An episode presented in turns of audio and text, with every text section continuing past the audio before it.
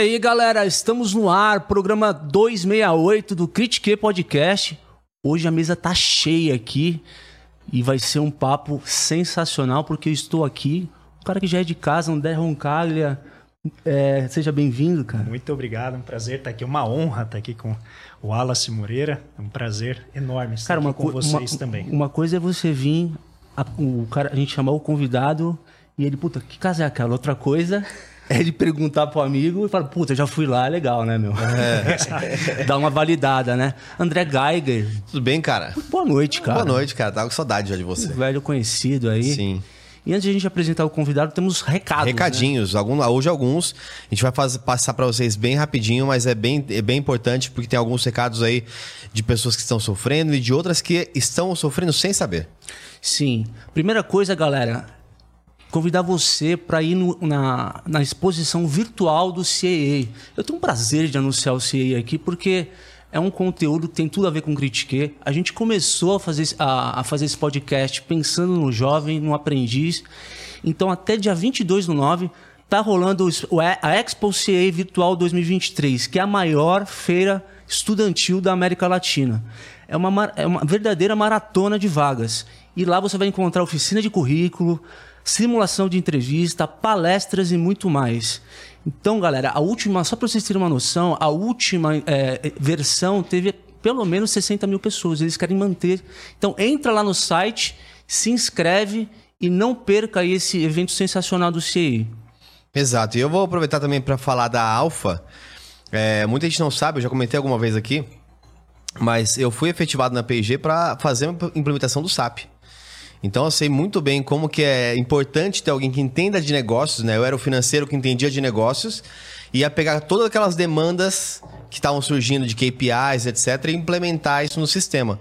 Então, gente, a, assim, para mim é uma conquista também falar da Alpha, né? Que aqui é, está implementando o SAP Business One aqui na, no Flow como um todo. Então, acho que é uma vitória porque implementar um sistema de RP em uma empresa que nasce do digital e que toca de podcasts, só demonstra o quanto que o mercado está crescendo e o quanto que existe espaço para que a gente tenha uma, uma referência não só brasileira, mas também mundial. É, e a Alpha RP também toca isso. Então vai estar tá aqui na, no link na descrição, a Alpha RP. Muita gente acha que são só para as grandes companhias que vão instalar SAP, mas hoje já tem mais de 75 mil empresas que estão aí com os, os serviços do SAP Business One. E a Alfa atende mais cinco países, sendo que entre eles o Brasil, a China, os Estados Unidos. Então, assim, é, estamos muito felizes com o progresso que estamos tendo e esperamos poder contar com ainda mais é, dinamismo, né? com um sistema de planejamento que nos permita ter mais que um podcast e sim um ecossistema, que é o que a gente tem montado hoje em dia. Então, é, muito obrigado, pessoal da Alfa aí, porque realmente a gente está é, a caminhos de se tornar uma coisa muito relevante. Legal, né, Geiger? Assim, mudando um pouco da, das notícias boas para notícias ruins, né? A gente recentemente passou por mais um desastre ambiental aí, galera. Então, não vou falar que é o maior, mas um dos dois principais aí que o Brasil sofreu é, esse ano. E a gente, os Estudos Flow fizeram uma parceria com Razões para Acreditar e o Voa com relação a, a, uma vaquinha emergencial. Exato. Onde você pode doar através doação mínima não há. Você simplesmente pode entrar no site do Voa lá e doar, né? É, e fala também do Razões para Acreditar, né? Porque o Vicente já veio aqui nessa mesa também. Sim. Então, a pessoa que a gente conhece, a índole, sabe o quanto é difícil é, tratar com seriedade doações. E então é sempre bom quando a gente pode contar com uma empresa que está no mercado há bastante tempo e faz isso de maneira confiável.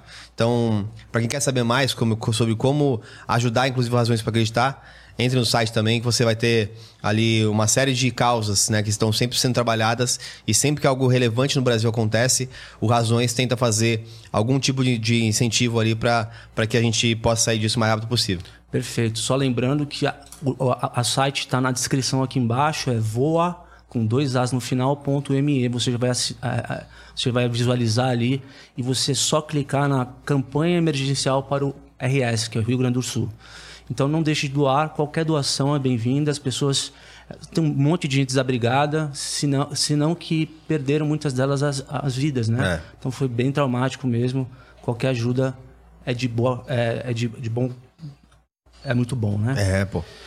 Então vamos anunciar vamos o nosso lá? convidado? Legal, galera. Estou lisonjeado aqui, honrado, porque Muito. a gente está recebendo hoje aqui o secretário nacional de é, Desenvolvimento Industrial, Inovação, Comércio e Serviços do governo Lula. Seja bem-vindo aí, Wallace Moreira. Obrigado, que agradeço pelo convite. Pô, obrigado eu, cara, por ter vindo. Eu critiquei aí. A gente vai tocar em assuntos aí que são é, críticos aí, chaves para o desenvolvimento do Brasil. É, você hoje assumiu né, a secretaria, uma secretaria que é estratégica para o governo, até porque ela está sendo retomada, né? Então, o nosso podcast aqui, como eu tinha até falado fora da, das câmeras aqui, é o jovem que está ascendendo profissionalmente, é o jovem que está entrando no mercado agora. Talvez é uma geração que não tenha pegado tanto é, a pujança, se é que teve pujança, da indústria no país. Então, só para eles entenderem, como é que fica hoje é, debaixo do MDIC, do Ministério do Desenvolvimento é, Industrial do governo? Como é que ficam as secretarias embaixo, onde você está liderando? Tá. O, o, o MDIC, o Ministério do Desenvolvimento Industrial, Comércio e Serviço, foi um ministério que foi extinto no governo anterior. Né? Ele deixou de existir, tinham secretarias relacionadas aos temas, mas não tinha mais um caráter interministerial, né? o ministerial. Então, neste governo, ele foi recriado, né? Uhum. E a finalidade principal da recriação do MDIC foi cumprir uma agenda que ganhou a eleição em 2022. Uma, se você pegar a agenda do governo Lula, do presidente Lula e do vice-presidente Geraldo Alckmin, uma das principais uh, peças ali da proposta de governo era justamente naquele momento ali a reindustrialização do país. Né? Uh, e nessa proposta de reindustrialização, recriar o ministério que nós chamamos de MDIC. Né? E ele foi recriado durante o período da transição, né? retomado ali, e dentro dessa, dessa reconstrução do MDIC, ele foi repensado dentro desses novos desafios, dessa nova conjuntura que se apresenta na economia mundial, onde vários países vêm adotando política de retomada de fortalecimento de cadeias produtivas, de, de indústria, né? Se pegar os Estados Unidos, Europa, Ásia, nunca abandonou suas políticas industriais, mas dada a conjuntura pós-crise da Covid, isso ganhou uma relevância muito maior. Uhum. Né? Passou a ser um tema de fronteira. Né? A, a, pauta da indústria passou a ser um tema de fronteira. A imprensa brasileira, se você pegar os jornais, semanalmente está falando de medidas de políticas industriais que estão sendo adotadas em outros países. Então uhum. o MDIC foi reconstruído dentro dessa estrutura. Então hoje você tem o Ministério e você tem secretarias. Então tem a Secretaria de Desenvolvimento Industrial, Inovação, Comércio e Serviço, na qual eu estou eu, eu trabalhando. Tem a Secretaria de Comércio Exterior, né, que tem a, a secretária Tatiana Prazeres, tem a Câmara de Comércio Exterior, que tem a secretária Marcela Carvalho, tem a Secretaria de Economia Verde, que é o, o ex-governador Rodrigo Hollenberg, né? Tem a Secretaria de Competitividade, que é a secretária Andréa Maceira, e até então, antes dessa mini reforma que o governo Lula fez, tinha uma secretaria para pequenas e médias empresas com o secretário Milton, que uhum. se transformou agora em um ministério, né, voltado para pequena, pequenas e microempresas. Uma questão básica, né? Você tem é, mais de 22, 22 milhões de microempresas no país e precisaria, precisava de um ministério voltado para essa pauta. Então você tem essas secretarias que são estratégicas e foram construídas dentro dos novos desafios. Né? Um, um desafio de você retomar o fortalecimento da indústria, num desafio de ser uma indústria de inovação e de sustentabilidade vinculado a, a, todos os desafios da transição energética e um desafio de você ter uma inserção internacional maior. Então o MDIC ele sintetiza de forma muito né, bem construída na minha avaliação o, o desafio que é o projeto daquilo que o vice-presidente né, o, o, e ministro Geraldo Alckmin passou a, a designar, a chamar de forma muito apropriada, na minha avaliação, de neo-industrialização. Então, esse, esse é o nosso objetivo. Nós né, temos uh, oito meses de governo, estamos trabalhando arduamente e com muito prazer nessa pauta desde janeiro. Né? Eu, particularmente, desde fevereiro, dia 1 de fevereiro, quando eu assumi a secretaria, né, vinculada né, a outros ministérios. Né? O, o, André sabe muito bem disso, é um especialista no tema. A, a pauta de indústria, ela não é uma pauta isolada da indústria por si só. Ela é uma pauta interministerial. Então, quando a gente vai dialogando aqui, vocês vão perceber que eu vou ter que citar vários ministérios, porque que a gente age de forma interministerial em torno de várias pautas consideradas estratégicas para o desenvolvimento. E aí, só para finalizar essa fala, veja só, a indústria ela é fundamental para um projeto que se propõe a colocar o Brasil num estágio de desenvolvimento mais elevado. Não existe experiência de desenvolvimento econômico no mundo em que a indústria não tenha tido um papel de proeminência, um papel pro, de, pro, de, protagonizar o desenvolvimento econômico. Uhum. Então, a indústria é essencial, é fundamental. Uhum. Portanto, ter deixado de existir o Ministério da Indústria durante quatro anos foi um dos erros mais grosseiros que esse país viveu nos últimos anos. E ter, ao mesmo tempo, né, ter retornado com o vice-presidente como ministro, isso demonstra né, o papel estratégico que a política de, de indústria tem para o presidente Lula. Uhum. Uhum. Acho que vale comentar também, aí depois, André, se você puder complementar, dar um contexto histórico desse processo no Brasil, que é um processo de desindustrialização. Né? A gente vem aí numa curva é, constante aí, se pegar os números ali, a gente teve é, desde 1970 ali um para cá vem uma curva descendente. Como é que a indústria brasileira chegou onde a gente está hoje? Eu vou, vou, introduzir aqui aí o André. Não, fica à vontade. Vai, vai falar. É. Veja só, a desindustrialização, acho que esse, esse, esse é um debate bem importante, porque a desindustrialização ela acontece não só no Brasil. Acontece no mundo. Né? Se você pegar vários países no mundo, a, a, ideia de desindustrialização, quando a indústria perde participação relativa em proporção ao PIB e em relação à geração de emprego, acontece no mundo inteiro. Né?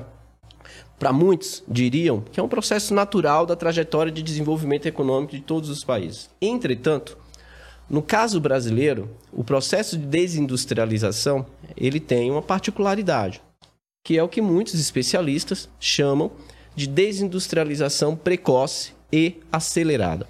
Né? Por que isso? Porque o estágio de desenvolvimento industrial da economia brasileira não alcança uma maturidade o suficiente para livrar o país de algumas deficiências estruturais. Um termo técnico, se a gente fosse usar, usar um dos grandes nomes da, da economia, o Mikhail Kalec, né? ele diria, olha, o Brasil não completou seu parque industrial com o desenvolvimento daquilo que nós chamamos de Departamento 1, ou seja, da indústria de bens de capital, uma indústria mais intensiva em tecnologia, de máquinas e equipamentos. O Brasil não completou esse ciclo industrial, tentou completar esse ciclo industrial com o segundo PND em 1974 até 77, você tem uma crise, ele é interrompido ali no governo Geisel, né? E aí você vem a crise dos anos 80. A indústria, como proporção do PIB, alcança 30, 38%, mas a partir de então, desde então, vai perdendo participação. Essa, essa redução da participação da indústria como proporção do PIB e do emprego, ela é diferente de países desenvolvidos, de economias maduras, porque você vai perdendo densidade produtiva. Você vai fragilizando cadeias produtivas mais complexas tecnologicamente falando. E isso tem impacto no emprego. Por exemplo, se você pegar hoje, de acordo com estudos da FGV, de cada 10 empregos no Brasil gerados, 7 são empregos de baixa qualificação e que ganham até dois salários mínimos. Isso é um reflexo, de certa forma, de uma indústria que é frágil e que não se reflete em um impacto numa demanda pelo setor de serviço de alta qualificação, que acontece de forma muito diferente em países desenvolvidos. Então, hoje, e aí um dos dados, o André, repito, é um especialista, ele, o Paulo Gala, que é um outro grande nosso amigo, né? Se reflete, por exemplo, no índice de complexidade econômica, que é um indicador que nós usamos para analisar o nível de intensidade tecnológica nas estruturas produtivas, no comércio exterior brasileiro e na geração de empregos. Né? A gente foi perdendo posição no ranking de complexidade tecnológica. Ao mesmo tempo, o índice de inovação global do Brasil também foi piorando. E isso, de certa forma, reflete o processo de desindustrialização precoce e acelerado. É possível a gente retomar, né, o, do, de forma de aumentar a participação da indústria como proporção do PIB e na geração de empregos, eu acho que mais, mais importante do que isso é a gente fortalecer as cadeias produtivas que existem no Brasil hoje. Eu acho que esse é primeiro nosso grande desafio. É fortalecer, adensar essas cadeias produtivas e pensar como isso pode se refletir, por exemplo, no setor de serviços. Né? Uhum. A partir tem um estudo da OCDE que eu gosto muito, da UNCTAD, né, que mostra que os países ricos eles geram emprego de alta qualificação e alta renda. Em torno de 75% dos empregos em países ricos de alta qualificação e alta renda. Aí quando você muda a página do relatório da OCDE, você se pergunta, ok, e aonde é que se gera esse emprego? Não, é na indústria. É no setor de serviços. Então você poderia dizer assim: ah, então a indústria não é importante. Pelo contrário, a própria OCDE vai chegar a uma conclusão. Esse setor de serviço altamente qualificado, que gera emprego de alta renda e alta qualificação, é resultado de uma indústria densa, de uma indústria intensiva em tecnologia que demanda por um tipo de serviços altamente qualificado e que gera alta renda. Então, nosso desafio no governo é entender essa complexidade dessa temática e dialogar com a sociedade para construir uma proposta de política de neoindustrialização para botar o Brasil no trilho do desenvolvimento econômico. Nós estamos há muito tempo preso naquilo que se chama armadilha da renda média, quando o Brasil vai crescendo, chega no nível de renda média, mas não ultrapassa a renda média, ou seja, não chega à renda de países ricos. Uhum. Os países que tiveram êxito nisso, como é o caso da Coreia do Sul, que eu conheço um pouquinho, né? Ah, um dos principais instrumentos usados para isso foi a indústria, foi a inovação. E eu acho que o Brasil tem uma janela de oportunidade única para que a gente consiga fazer isso e retomar a questão do que nós passamos por esse período inteiro, que foi uma desindustrialização precoce e acelerada. Uhum. E aí, professor, é, queria que você comentasse como que o emprego na indústria é um aliado na diminuição da, da desigualdade mesmo, né? O Brasil é, tem um, um, um, índice importante aí, um dos países mais iguais do mundo. Como que o emprego na indústria ajuda a engordar a classe média e dá, dá dinâmica para a economia brasileira? Bom, então vamos lá. Eu sou co-host aqui. então é, não, não é aconselhável você me fazer a pergunta, senão eu vou falar sem parar. Na verdade, você pode complementar o Então, eu queria complementar uma, um pouco o que o Wallace colocou, que é o seguinte. Uh, quando a gente fala em indústria, é normal as pessoas identificarem a expressão da indústria na história, que geralmente ficou conhecido como o grande chão de fábrica. Uhum. Né? Então, aquela coisa do, do, do, Charlie Chaplin, né? a linha de produção com pessoas fazendo atividades mecanizadas, rotinizáveis, repetitivas. E quando chegamos nos anos 70, essa ideia de indústria ela vai sendo absolutamente destruída, porque a gente sai dessa etapa chamada Fordismo que eram essas grandes linhas, extensas linhas de produção, e a microeletrônica e a robótica começam a tomar conta do processo. A gente vai falar né, um pouquinho sobre semicondutores, porque é bem uhum. ali, nessa virada ali dos anos 70, que a microeletrônica chega para comandar né, o processo industrial. E com isso, o conceito de indústria se transforma. Então, quando a gente escuta o Wallace falar, talvez muita gente em casa fique pensando assim, né, naquele chão de fábrica, grande indústria automobilística, com aqueles galpões enormes e com muitos trabalhadores. E não é mais essa a realidade na indústria hoje. Então, um elemento importante para a gente entender o que é indústria no século XXI é o, vamos dizer, o conceito de complexidade, o conceito de sofisticação produtiva. Então, quem é economista, quem está cursando economia, né, eu sei que tem muitos estudantes de economia, vão ter que ler o capítulo 4 da Riqueza das Nações, que é onde ele fala da divisão do trabalho.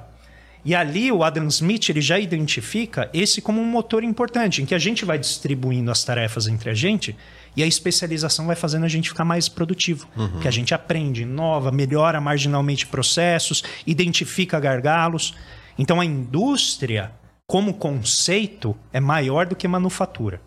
Então, a manufatura, que é isso que o Wallace colocou adequadamente, que foi a base da alavancagem do desenvolvimento econômico de vários países que foram bem-sucedidos, né, com exceção de uns poucos que não tiveram a indústria como centro dinâmico, mas tiveram base industrial. Uhum. Ou seja, não dá para chegar lá sem base industrial.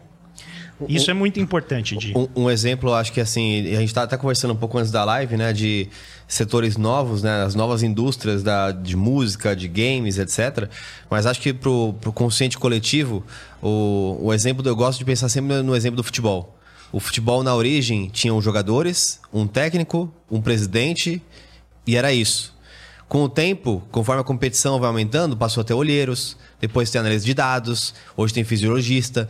Então, uh, hoje tem uh, uma equipe dedicada à base, uma equipe dedicada à educação. Então, assim, de fato, você pode chamar uma indústria do futebol. Porque agora envolve muito mais do que só. Não, vamos né, pensar o... biomedicina, toda a parte de acompanhamento, melhoria de desempenho dos jogadores. Você tem toda uma base uhum. industrial por trás, entendida que com essa sofisticação, que envolve serviço, envolve a A agricultura. gente tá falando do SAP aqui no Flow, por exemplo. Então, olha né, o, como as coisas vão caminhando para especializações diferentes. Inclusive, eu estava na, na época da implantação do SAP numa multinacional que eu trabalhava, a Clarent, da indústria química, quando eles instalaram o SAP. Aham. Né? E era realmente assim, uma transformação, porque você está mexendo em toda a estrutura de gestão da empresa, que melhora a produtividade em vários pontos, permite identificar problemas que vão nascendo né, na relação entre os departamentos e assim por diante. Mas fechando um parênteses aqui.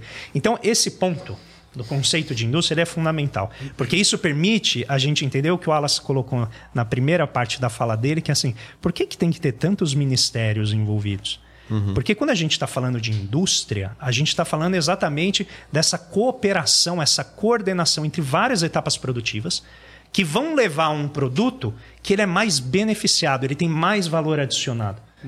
Então, do ponto de vista conceitual, a indústria é sofisticação produtiva. É um número de etapas produtivas em que você adiciona trabalho. E aí ela pode chegar no setor de serviços. né? Então a gente está vendo agora esse processo muito avançado nos países desenvolvidos.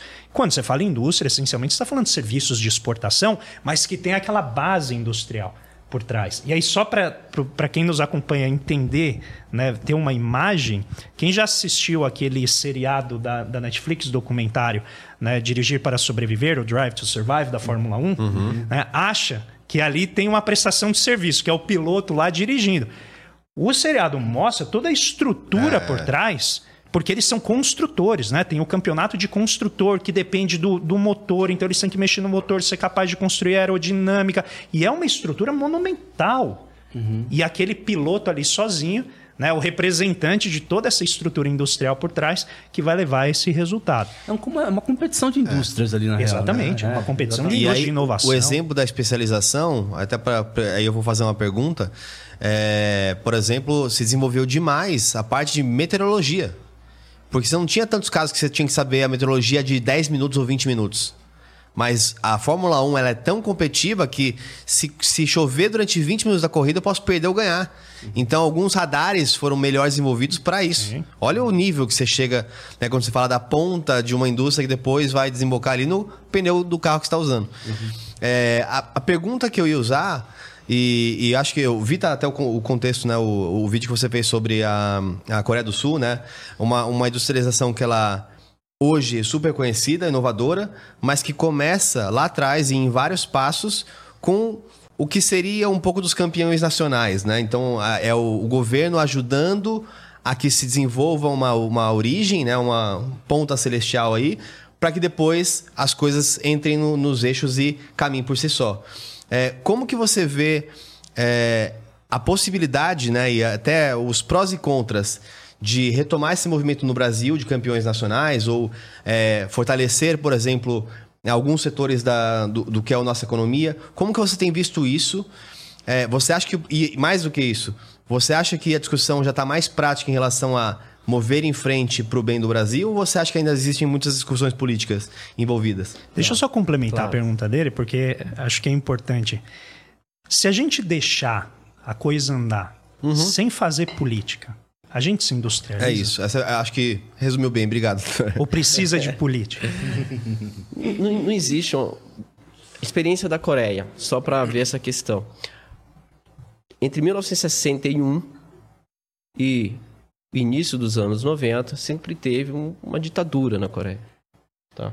Teve um tem a tomada do poder pelo general Park, em 1961. Ele fica no poder até 79, 1979, quando ele é assassinado. Depois tem outros presidentes que seguem.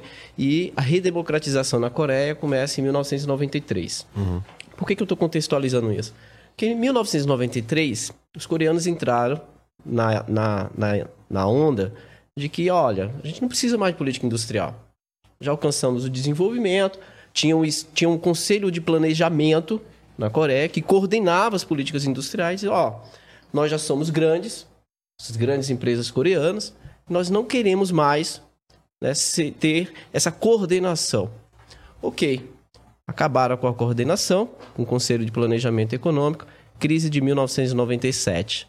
Um dos principais motivos, falta de coordenação das políticas industriais. Não existe política industrial em que você não tenha uma interação entre os atores do sistema do que a gente chama de inovação. Quem são esses atores? Empresas privadas, empresas públicas, empresas nacionais, empresas estrangeiras, universidades, institutos tecnológicos e de pesquisas e governo. Essa articulação, essa relação, ela é fundamental. O governo não faz nada sozinho, nem o setor privado faz nada sozinho. Eu desafio qualquer um a investir em inovação sem suporte do Estado. E- Quer, quer um exemplo? Com um problema maior, eu acho que no, no Brasil, com a Selic de 11%. Então, o Isso, investidor privado ele tem menos interesse ainda em investir em algo que vá demorar dois, três, cinco anos para retornar. Né? Um risco muito maior. Você quer ver um exemplo dessa questão do papel? Como que o Estado ele é estratégico? Né? Essa articulação entre Estado... Eu, eu, eu não gosto nem de chamar de articulação. Eu acho que o nome simbiose entre Estado e, e- e setor privado é fundamental. Crise da Covid. Era emergência a produção de vacina e eu queria citar até uma questão importante para a gente pensar a política industrial, que é o que a gente chama de efeito spillover, efeito transbordamento. O meu objetivo é produzir um carro na Fórmula 1, mas a busca pela produção, pelo desenvolvimento de um carro vai me fazer desenvolver outras tecnologias que têm efeitos para a sociedade. Então, toda, toda política industrial, quando a gente dialoga, quando a gente discute, a gente está falando e pensando nos efeitos transbordamentos que ela tem na vida da sociedade. Né? No, na- na- no celular, na telecomunicação, no GPS. né? Então, quando a gente pensa na indústria de base de defesa, qual é o efeito, o transbordamento que ela vai gerar? Mas voltando para esse ponto, a crise da Covid, existia uma emergência, que era salvar a vida das pessoas. E qual era o elemento base para salvar a vida das pessoas? Uma vacina, que implica e exige investimento em pesquisa e desenvolvimento. Quem foi que financiou a pesquisa e o desenvolvimento para o desenvolvimento da vacina no mundo? 78% fundos públicos. Não foi o setor privado. No caso da, da, da Oxford, 98% foi fundo público. Então, essa parceria talvez é se fundamental. apoie inicialmente de uma de um campo industrial já existente de grandes empresas para avançar na pesquisa né, e colocar em prática o negócio. Então, Sem vamos- dúvida. Só, só, só, só para trazer o caso da Coreia. A Coreia era um país extremamente pobre, sai completamente. Isso pegando os anos. eh, o século XX, tá? Isso. Que é um país milenar. Então, pegando o século XX pós-colonização japonesa, um país que sai destruído, pobre. Tá? Vem a Guerra da Coreia. Todo, toda a infraestrutura que foi criada no período da colonização japonesa, ela é praticamente destruída na Guerra da Coreia. Entre 1950 e 53. A Coreia é um case de sucesso porque o espaço temporal em que esse país sai da pobreza, re- se reconstrói e alcança um nível de desenvolvimento que poucos países do mundo alcançou é algo impressionante. Impressionante. Basta vocês, a gente perceber que em 1950, enquanto a Coreia estava numa guerra, o Getúlio Vargas estava voltando ao poder, criando a Petrobras, o BNDES, retomando e fundamentando as bases da industrialização brasileira. E aí, o governo coreano, o presidente Park, na biografia dele, é muito boa, né, a era Park, ele fala, o que, que ele fala? Quando ele assume o poder, quando ele, ele olha para a Coreia, né, sobre domínio dos Estados Unidos pós-colonização japonesa, ele diz assim, olha, eu começo a olhar para o que os Estados Unidos fazia com a Coreia e olhava para a realidade dos Estados Unidos. Falou, tem alguma coisa errada. O que eles estão fazendo aqui não se faz lá. Um dos elementos básicos que o presidente Park vai identificar para o desenvolvimento é ter empresas nacionais. Por que, que empresas nacionais são relevantes naquele contexto da Coreia? Porque são essas empresas que, através de parcerias com empresas estrangeiras, podem, em um determinado momento né, de, uma, de uma tecnologia, naquele momento ali, a né, segunda, indo para a terceira revolução industrial, se a gente for caracterizar dessa forma, dos anos 80, ele precisava de empresas que estivessem né, à disposição para correr riscos e investir em inovação e tecnologia. E ele fez isso. Ele vai lançar grande- os grandes planos nacionais de desenvolvimento, que são os chamados planos quinquenais. E quando ele diz, por exemplo, olha, eu tenho um plano de desenvolvimento de longo prazo do setor automotivo. E aí ele observa, tinha a GM na Coreia, mas a GM importava tudo. Isso é história, tá? Da Coreia, para não fazer falso paralelo. Claro, claro.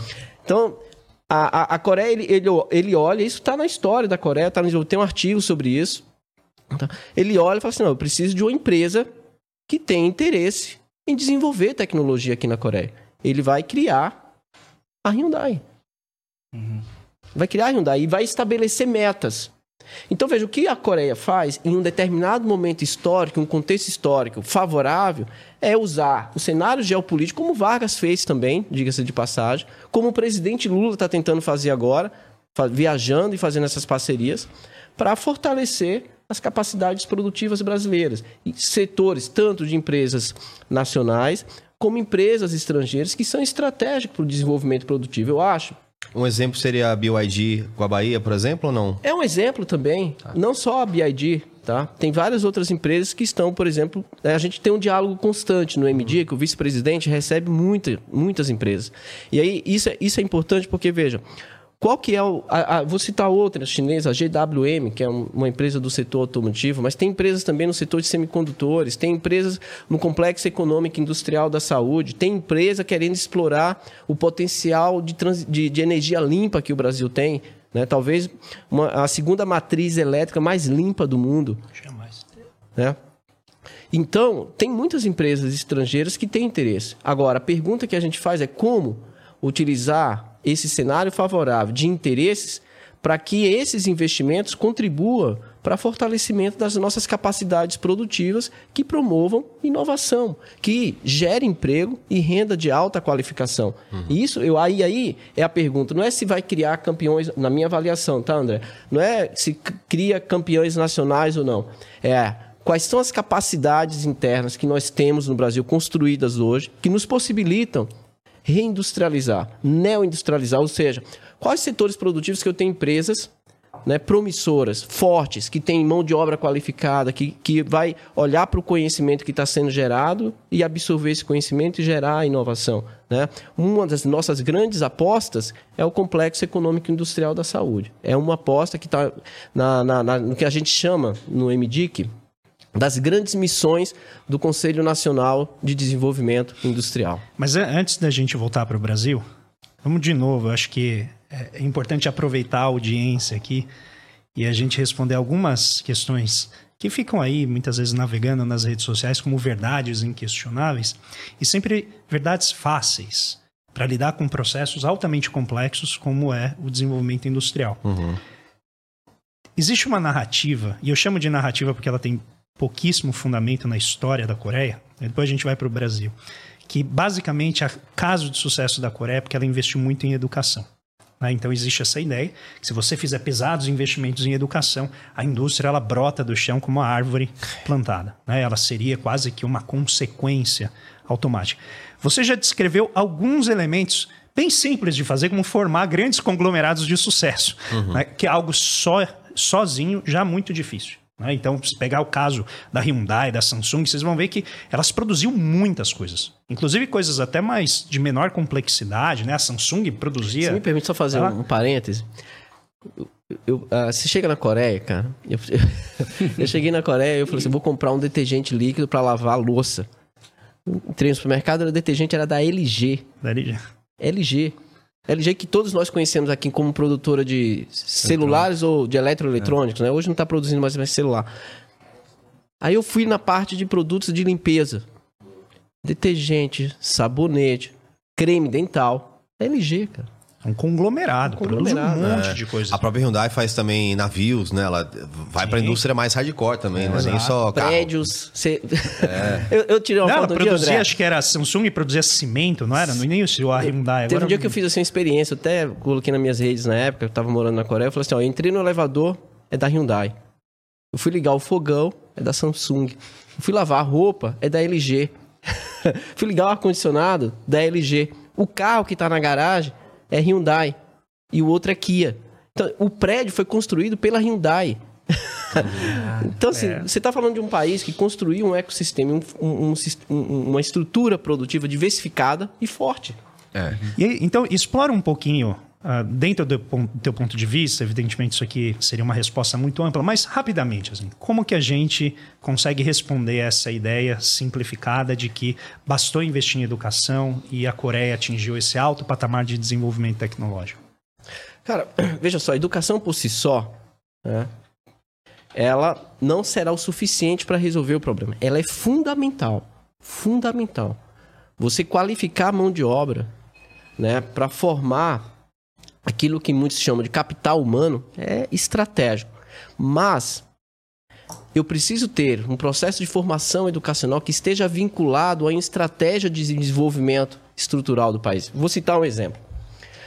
O professor com quem eu trabalhei na Coreia é especialista no tema, o Kan Lee. Né? Muitos, muitos no Brasil chamam de Kyun Lee, mas na Coreia todo mundo só vai conhecê-lo como Lee Gan. Né? Mas vamos para o vamos pro, pro Kyun Lee. Tá? O que é que ele mostra? Ele é um professor altamente premiado, muito conhecido. Falou assim: olha, a gente foi expandindo a base educacional, foi expandindo, expandindo, expandindo, expandindo, até os anos 80. Chega nos anos 80, eles identificam um problema. Por que, que as empresas coreanas estão contratando consultorias estrangeiras para poder atender suas demandas? Se nós estamos investindo em educação. Se nós formamos e saímos do analfabetismo eliminamos o analfabetismo em 20 anos, 30 anos, e a gente não atende a demanda da nossa estrutura produtiva. Ele vai dizer e ele vai mostrar.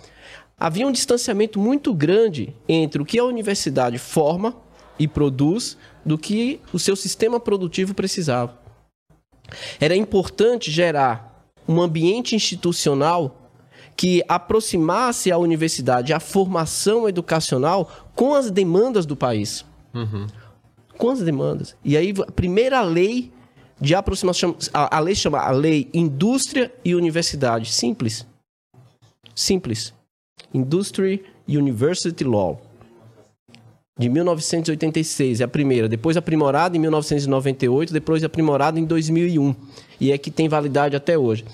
Em que você entra na universidade, as empresas estão lá dentro se articulando com a universidade para produzir um conhecimento aplicado que promova o desenvolvimento do país. Então, não é a educação por si só que resolve, percebe? Eu preciso vincular a formação profissional, educacional, a um projeto de desenvolvimento estrutural. Nesse caso da Coreia, as demandas das estruturas produtivas, que é interessante. Os grandes sheibos, as grandes empresas, sheibos para quem não está dentro da literatura coreana são as grandes oligopólios coreanos, uhum. as grandes empresas coreanas. Né? Essas empresas, elas atuavam no setor. A partir do momento que ela amadurecia o conhecimento tecnológico desse setor, eles partiam para a diversificação, para novos setores. E aí você tem né, a Samsung, que produz vacina. Você quer ver uma coisa interessante? Agora da história. Isso é... Vacina. Vacina. Vamos lá. O presidente da Samsung estava preso. Você quer um tablet ou uma vacina? Tá é. Cara preso. Coreia, crise da Covid. Como é que nós resolvemos o problema da crise da Covid? Nós queremos vacina, mas a gente não quer só tomar vacina. A gente quer produzir vacina. O cara de dentro da prisão negociou uma parceria com a Pfizer para a Samsung produzir, a Biologic Samsung, empresa, produzir vacina. Na Coreia. Então, uhum. essas empresas têm um potencial. Por quê? Saíram do outro lado? Hã? Saíram do outro lado? Deu certo? Opa! A Coreia hoje é uma das maiores produtoras. Uhum. Parceria tecnológica e outra. O presidente da Samsung recebeu perdão presidencial por serviços à nação e está solto. Por duas questões. Né? Isso foi em do, 2023, 2022, 2000, 2023, 2022. Ele recebeu perdão presidencial em maio de 2022 pelo presidente que o prendeu enquanto era procurador da República. Hum. Né? E duas coisas ele negociou de dentro da cadeia para solucionar problemas do país: falta de semicondutores, e aí ele ampliou a capacidade produtiva da Samsung, uma Samsung que produz semicondutores e que produz vacina para salvar a vida das pessoas. Então, é o que o André está colocando. É, você formou um ecossistema. Isso né? um ecossistema extraordinário em que a educação ela foi direcionada, coordenada para um projeto.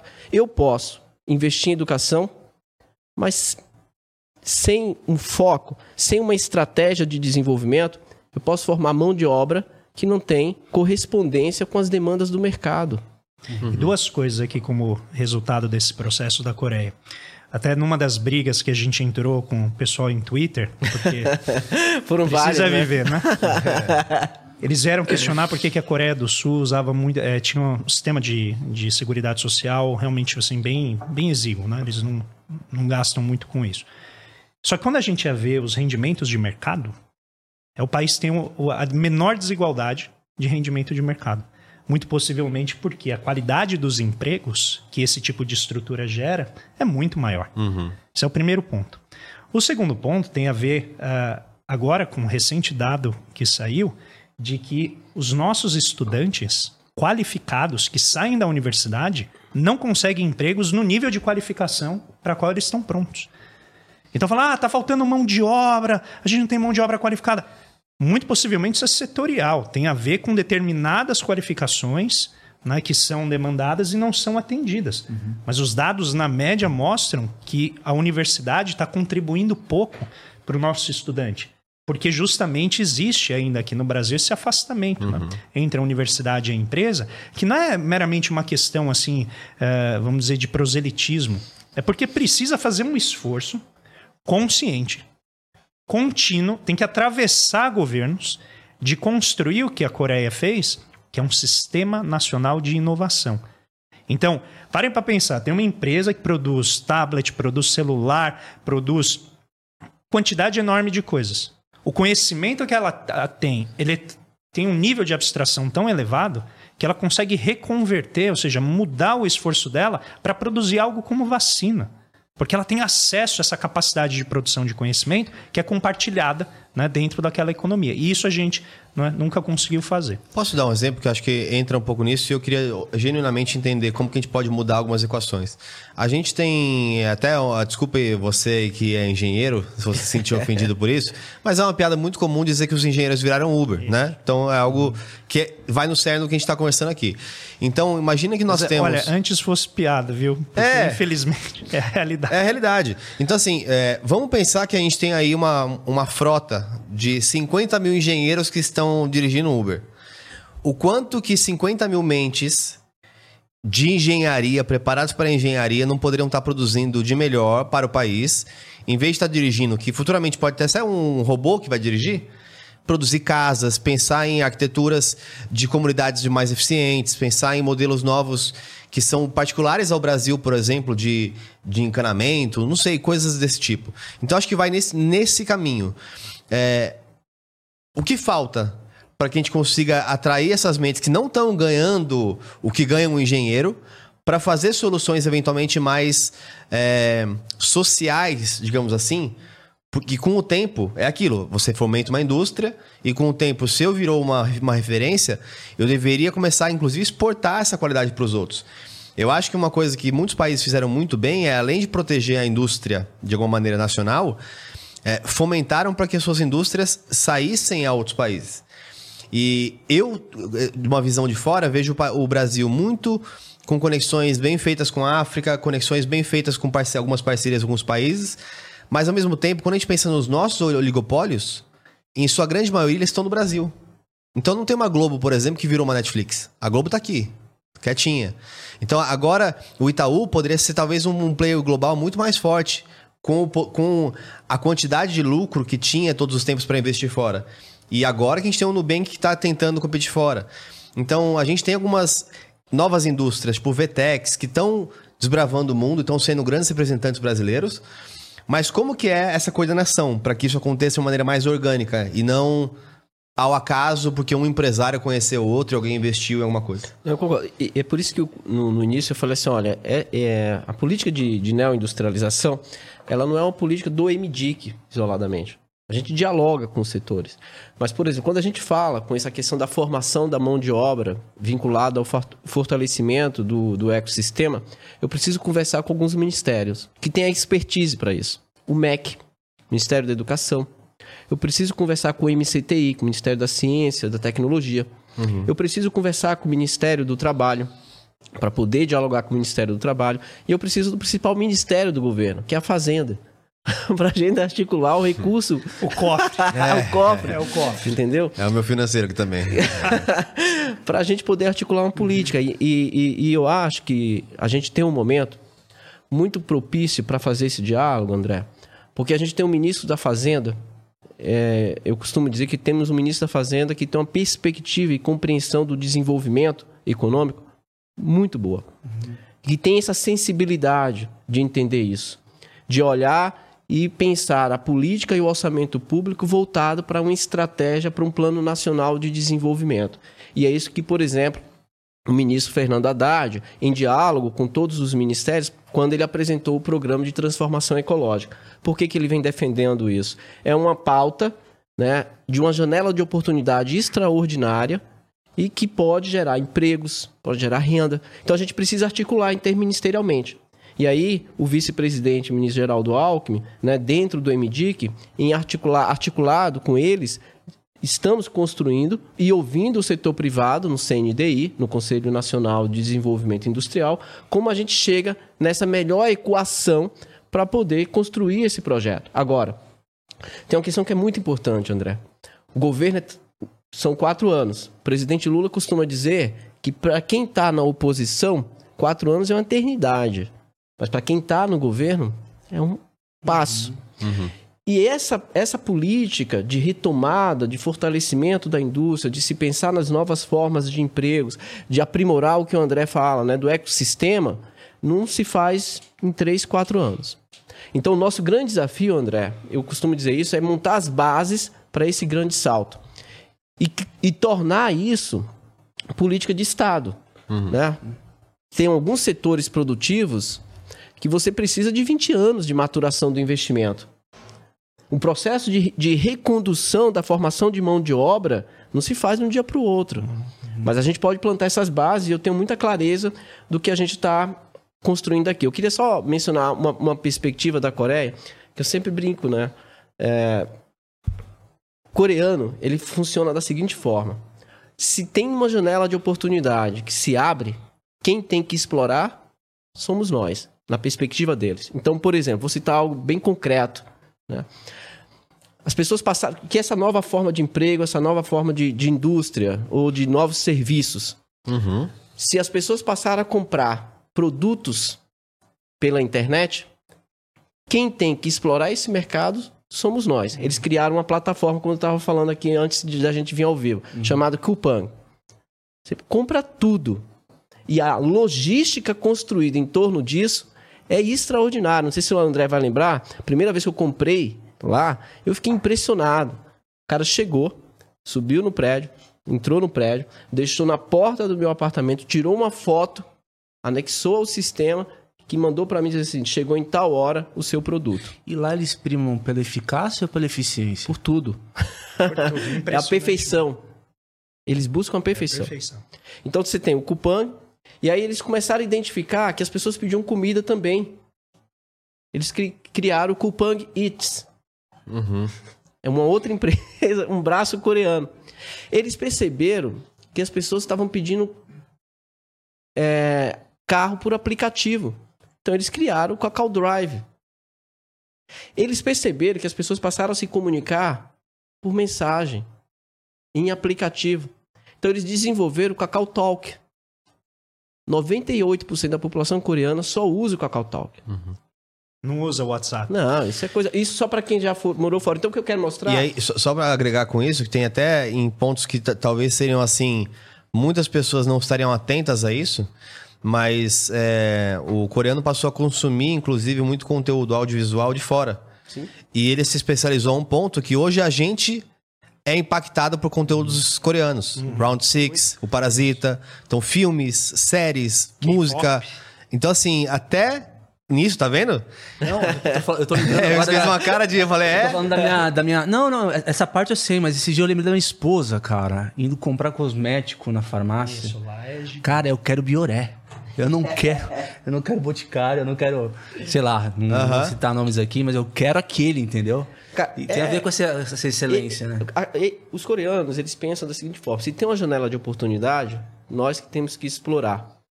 Por exemplo, o, o audiovisual 1997, Jurassic Park. es- é, estreia nas salas de cinemas coreanos. Os caras entregaram um relatório pro presidente, presidente Kim, e diz: olha, gerou receita do número de vendas de automóveis que nós produzimos em um ano. Ah, é? É. Então nós vamos agora investir no setor de audiovisual enquanto projeto nacional. É uma política de Estado, articulada com o setor privado.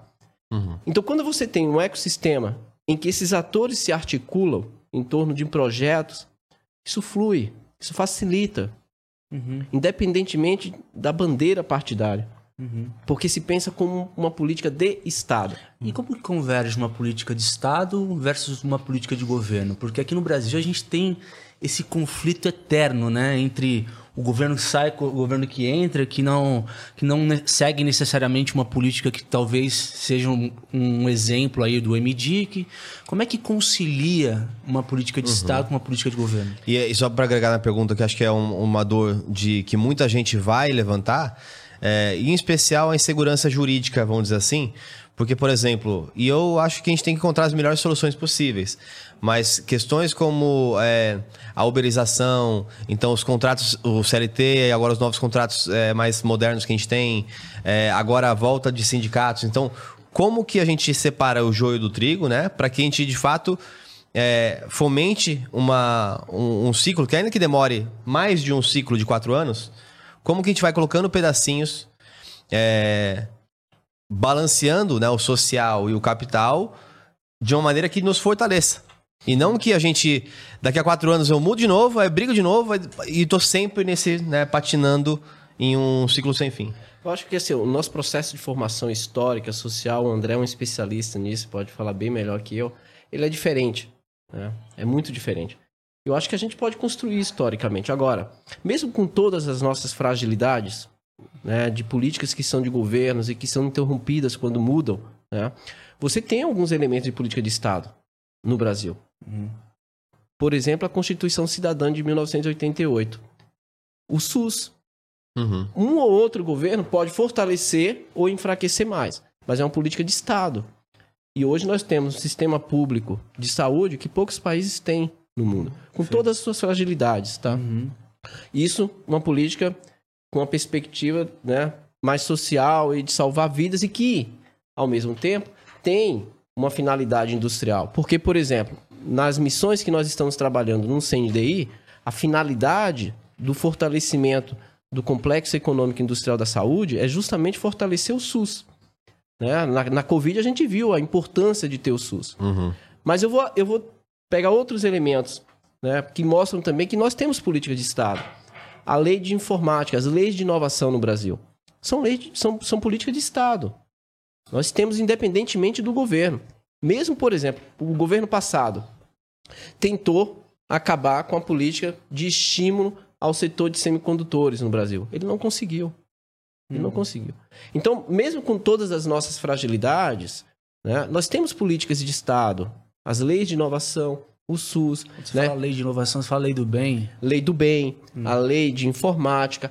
Agora, nas próximas duas semanas, o vice-presidente vai anunciar o programa de mobilidade verde e de inovação, que é uma política de Estado, é uma política de inovação, é uma política que estimula o investimento em pesquisa e desenvolvimento e inovação para promover um processo de descarbonização, que é um dos grandes desafios no mundo. E essa política agora, né, ela é uma sequência de várias políticas. Ela é o antigo Rota 2030, né? Qual que é a diferença que nós estamos fazendo?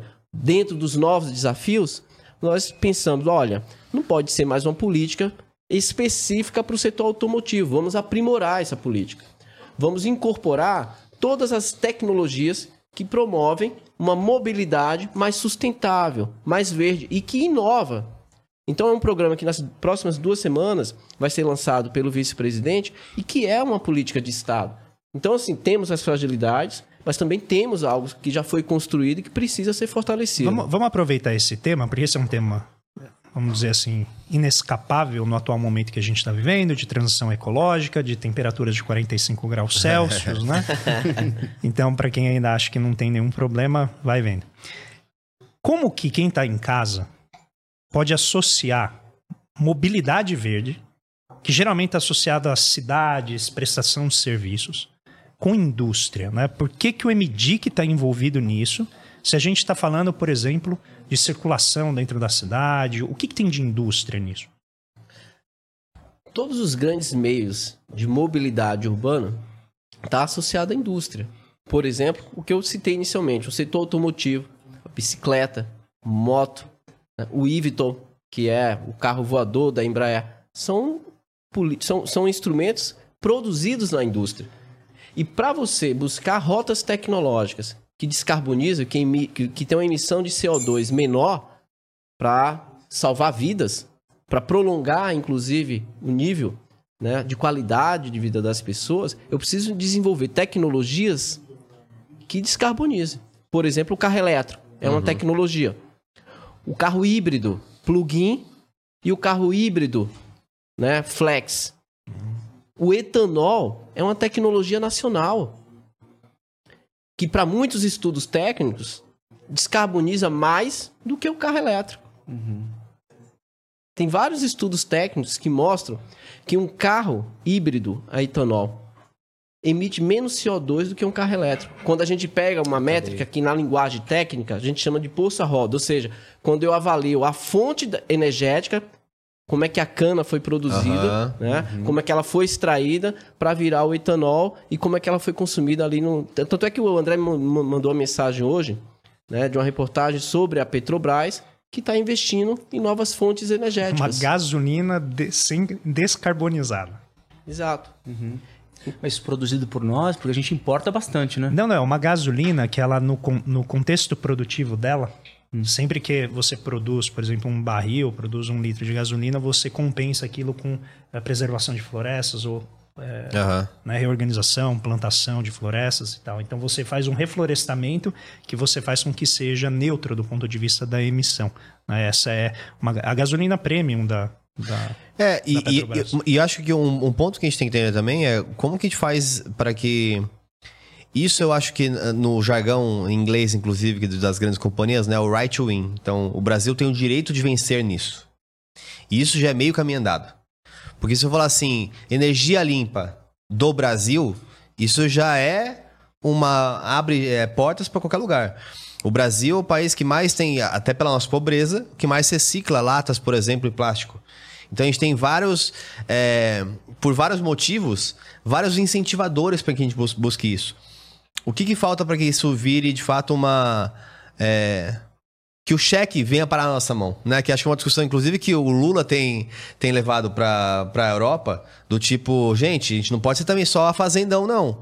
A gente tem que ser compensado pelo, por ser esse tal pulmão que vocês estão falando aí, né? Porque Houve movimentos do tipo a Amazônia é nossa, também da, do Macron. O presidente chamou isso bem bacana, um termo que ele usou. Nós não queremos uma neocolonização verde. É isso. Então, assim, como que a gente faz para de fato incentivar para que essa indústria eólica, limpa, etc., é, vá para frente? Porque se fala, por exemplo, da indústria de carros elétricos nos Estados Unidos, mas não se fala da matriz energética dos Estados Unidos, que muitas vezes o carro elétrico não adianta em nada.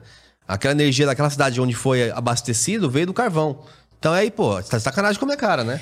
E só complementando, o Biden, ele, na última COP, ele anunciou não sei quantos bilhões de dólares para é, em direção à transição energética.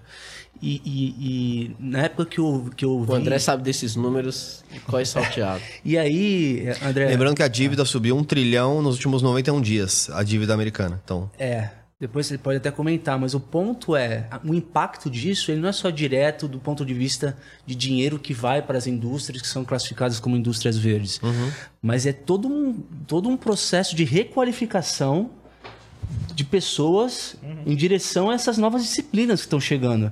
Então é uma mudança gigantesca na economia dos Estados Unidos, por exemplo, né?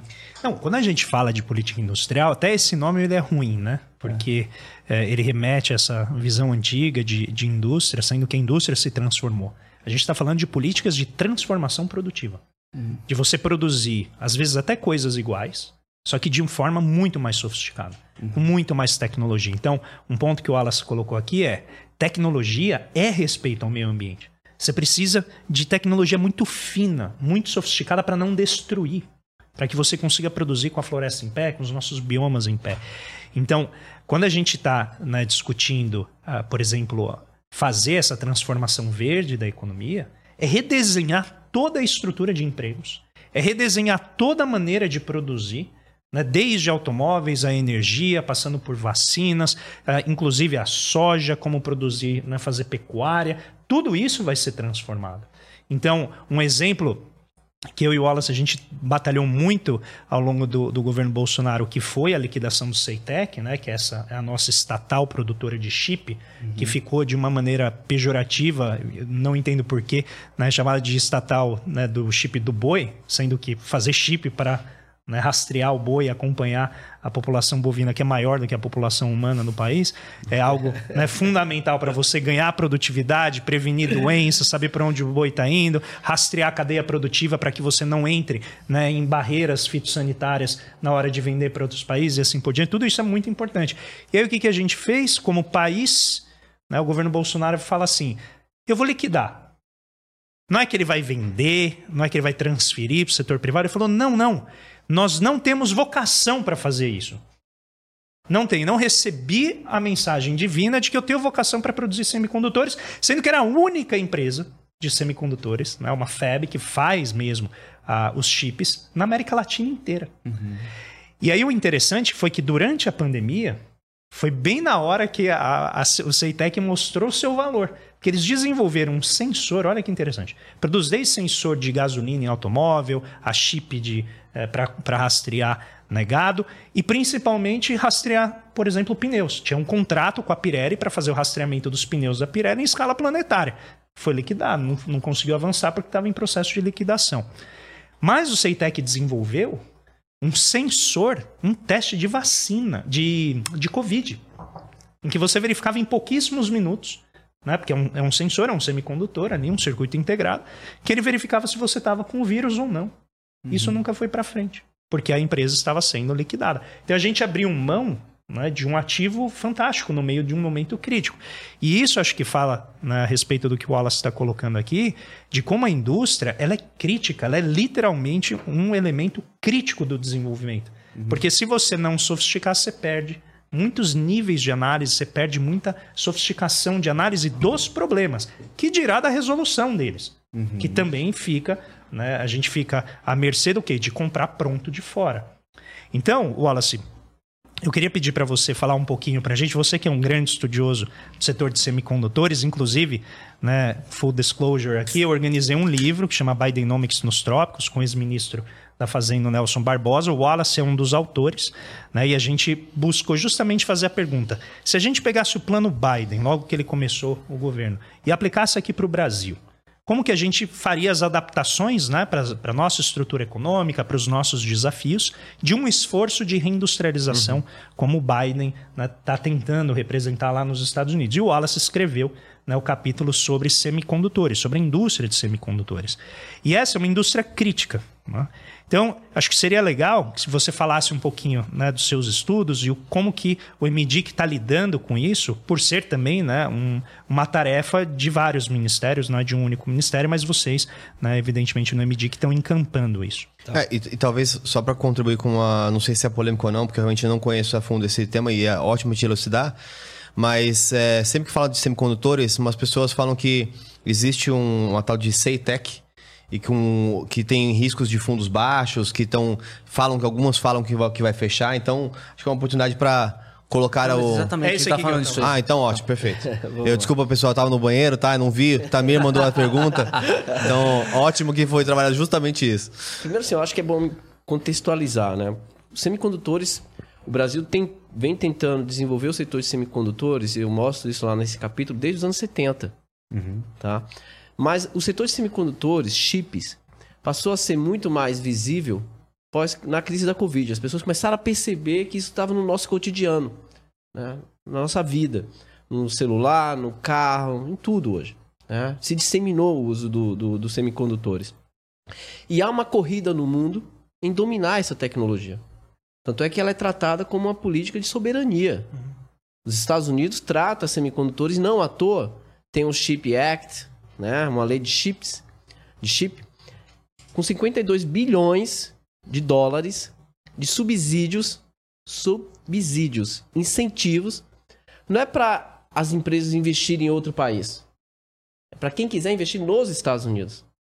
Por uma questão básica, o que, é que aconteceu nos anos 90? Toda a cadeia produtiva de semicondutores, que a gente chama de front-end e back-end, ou seja, do que o André falou, que fabrica, que, que gera a propriedade intelectual, o design, que fabrica o chip e aqueles que encapsulam e que testam o chip. É a cadeia, de forma muito simplificada, né?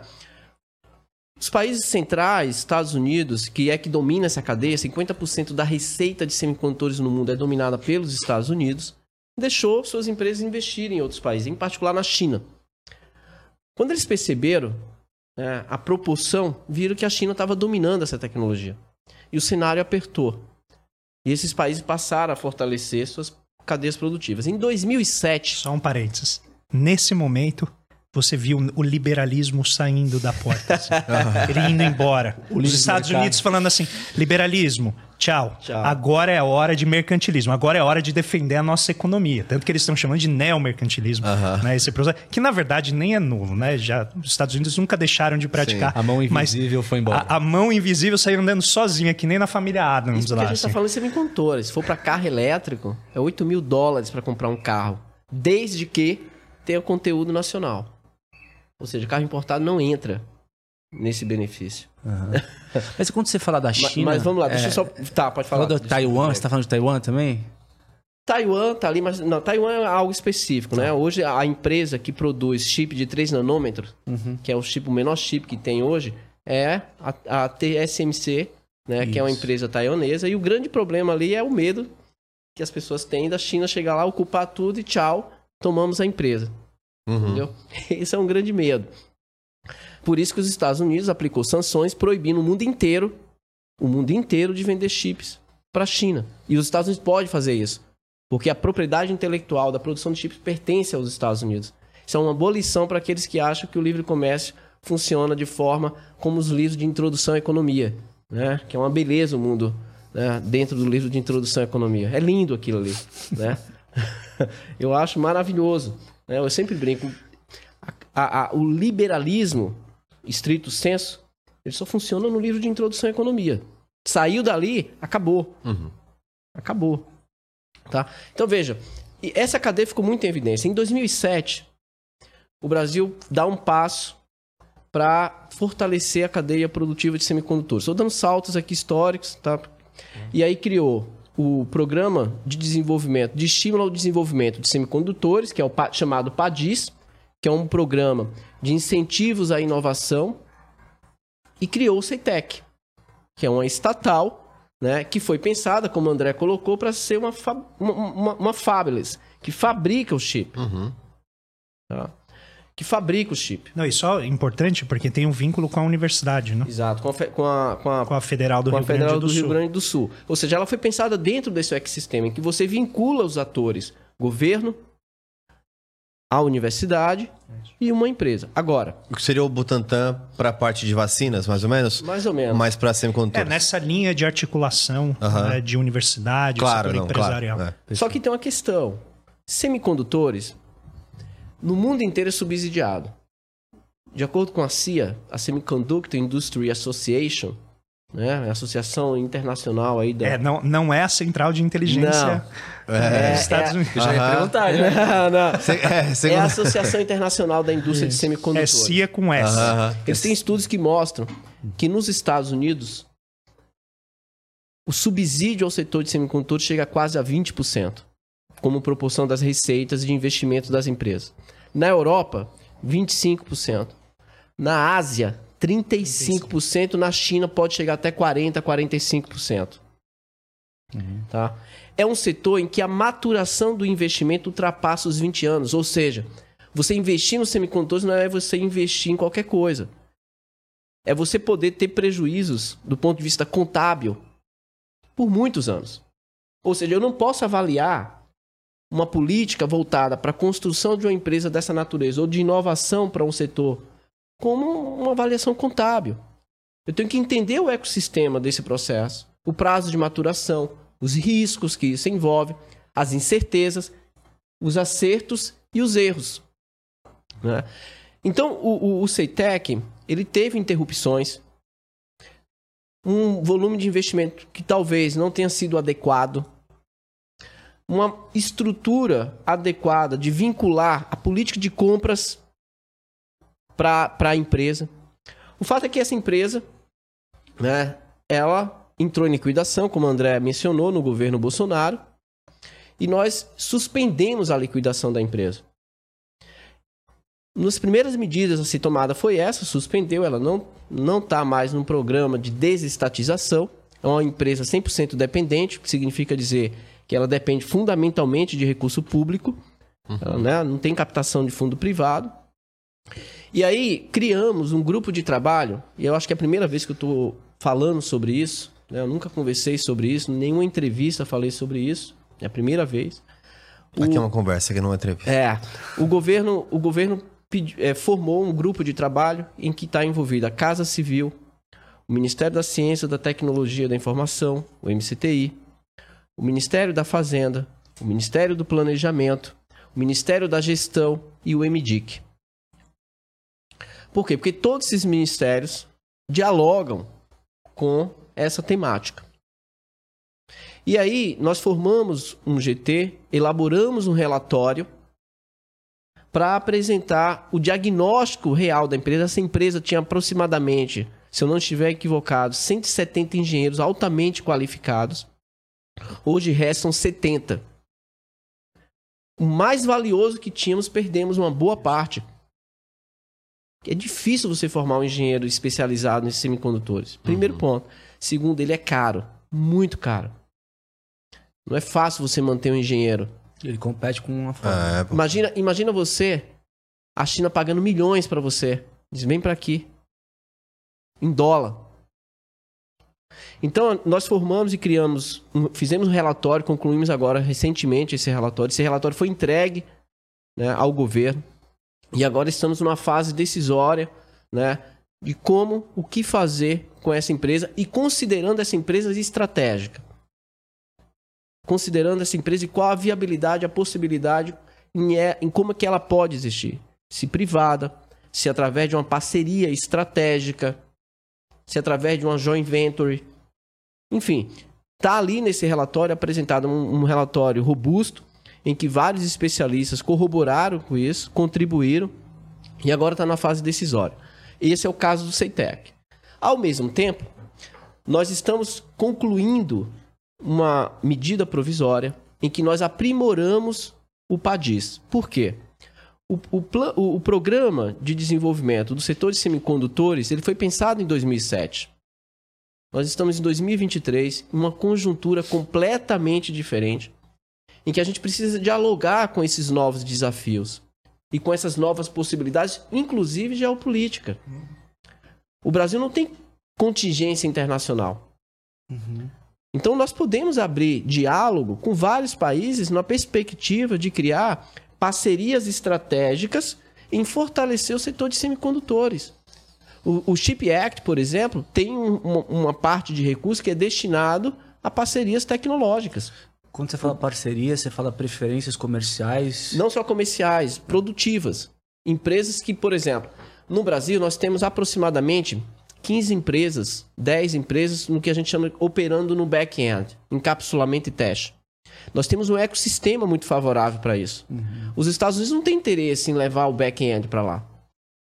Então existe uma possibilidade e interesse de fazer parcerias para a gente amadurecer esse ecossistema e transitar na cadeia produtiva, tendo em vista que é um setor de um volume de investimento muito alto, caro. É o setor hoje, para as pessoas que nos estão, estão, estão nos acompanhando, com maior volume de investimento como proporção de P&D, de pesquisa e desenvolvimento do mundo. Uhum. É muito caro. A gente está falando aqui de investimentos em torno de bilhões, trilhões. Então, vou citar um exemplo, para a gente ter clareza aonde o Brasil pode chegar. Os Estados Unidos estão tá dando 52 bilhões de dólares de subsídios e incentivos. O PADIS é 700 milhões de reais por ano. Não dá nem 100 milhões de dólares.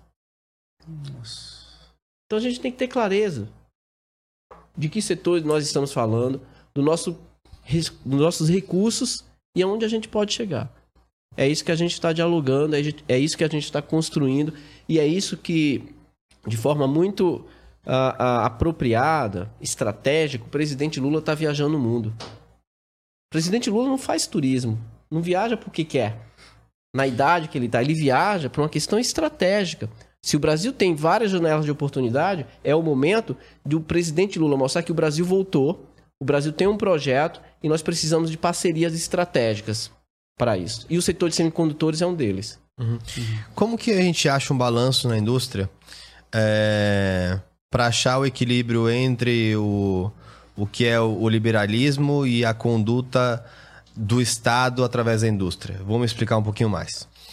Quando a gente pega é, o, o, o liberalismo que seria de fato o Estado não estar envolvido com as coisas, ele concorda que ele não funciona perfeitamente. Então ele não vai é, ser capaz de, de dar vazão a todas as demandas que existem em um país, etc. Mas quando a gente avança um pouco mais, especialmente nas, nos novos negócios, negócios anexos, é necessário um certo nível de liberalismo para que surjam DNAs novos na indústria e que é, desafie o status quo para que ele seja é, é, reencontrado um novo balanço. O que eu vejo muitas vezes no Brasil é que eu sou super pró que o governo conduza os investimentos industriais, mas flexibilize a ponta, que está tentando inovar com coisas diferentes. É, um modelo que, obviamente, é um, em algum momento bate em um, em um, teto, a gente pode ver com a questão da Shen, da Shine e as indústrias nacionais. Então, foi dada uma liberdade para que entrasse produtos, de repente isso causou um impacto na indústria nacional e eu tento reacomodar isso. Como que, eu, como que é o caminho para eu achar esse balanço entre dar dinamismo na ponta para que coisas novas surjam, enquanto eu concentro o meu canhão de investimentos nas questões mais centrais. Então, na indústria original, na educação desses cientistas que precisam ser formados. Como que eu faço esse balanço? Eu, eu, eu acho que isso. Vou, acho que é um programa que está bem claro, essa parceria estratégica. Porque, veja, é o que eu falei lá no início. Não existe desenvolvimento sem o setor privado. E não existe desenvolvimento sem o Estado. Essa simbiose ela é estratégica para o desenvolvimento. A Mariana Mazzucato costuma dizer né, que quem formula a política é o, o governo. Né? Os servidores públicos são fundamentais para isso. Acho importante trazer isso para o uhum. debate, porque os servidores são muito criminalizados, né? foram criminalizados recentemente. E eu, dentro do governo, tenho visto o nível de qualidade técnica de muitos servidores. Uhum. Tá? Isso é muito importante. E a Mariana Mazzucato ela traz para esse debate, né, na perspectiva de missões, né, de como que os servidores eles são estratégicos para pensar o país e ser ousados nesse sentido. Então veja, quem executa é o setor privado que cumpre isso. Uma coisa bem recente agora, o PAC, o novo PAC, está previsto um 1,7 trilhão de investimento. Uma boa parte é uma parceria público-privada. Uhum. Então, o PAC, a gente estabelece prioridades, estabelece aonde o Estado pode contribuir e o setor privado pode investir. Isso é fundamental, é estratégico, entende? E aí, por exemplo, dentro do PAC, nós temos uma comissão chamada Comissão Interministerial para as Compras Públicas.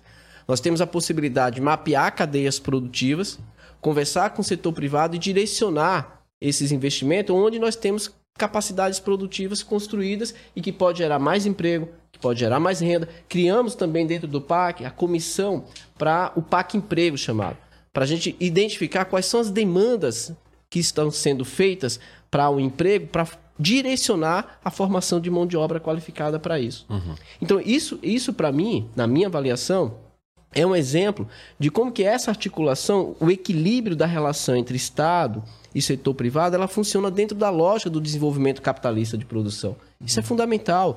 Né? outros países também tiveram êxito. Eu acho que a Coreia teve êxito nesse sentido. Os Estados Unidos, o André conhece bem a realidade né, do desenvolvimento dos Estados Unidos e pode muito bem mostrar como nos Estados Unidos, a DARPA, por exemplo, né, que é o departamento dos Estados Unidos que investe na, na indústria de base de defesa, se articula com o setor privado para desenvolver suas altas tecnologias. E eu, eu, eu acredito muito nessa articulação entre esses atores para um processo de desenvolvimento. Eu queria fazer dois comentários. O último é uma pergunta, né? Você falou essa questão do servidor público. Cara, eu vi um, li um artigo onde você comentou também do, do ministro da Fazenda, Fernando Haddad, né? Ser um cara pró-indústria tal, incentivar.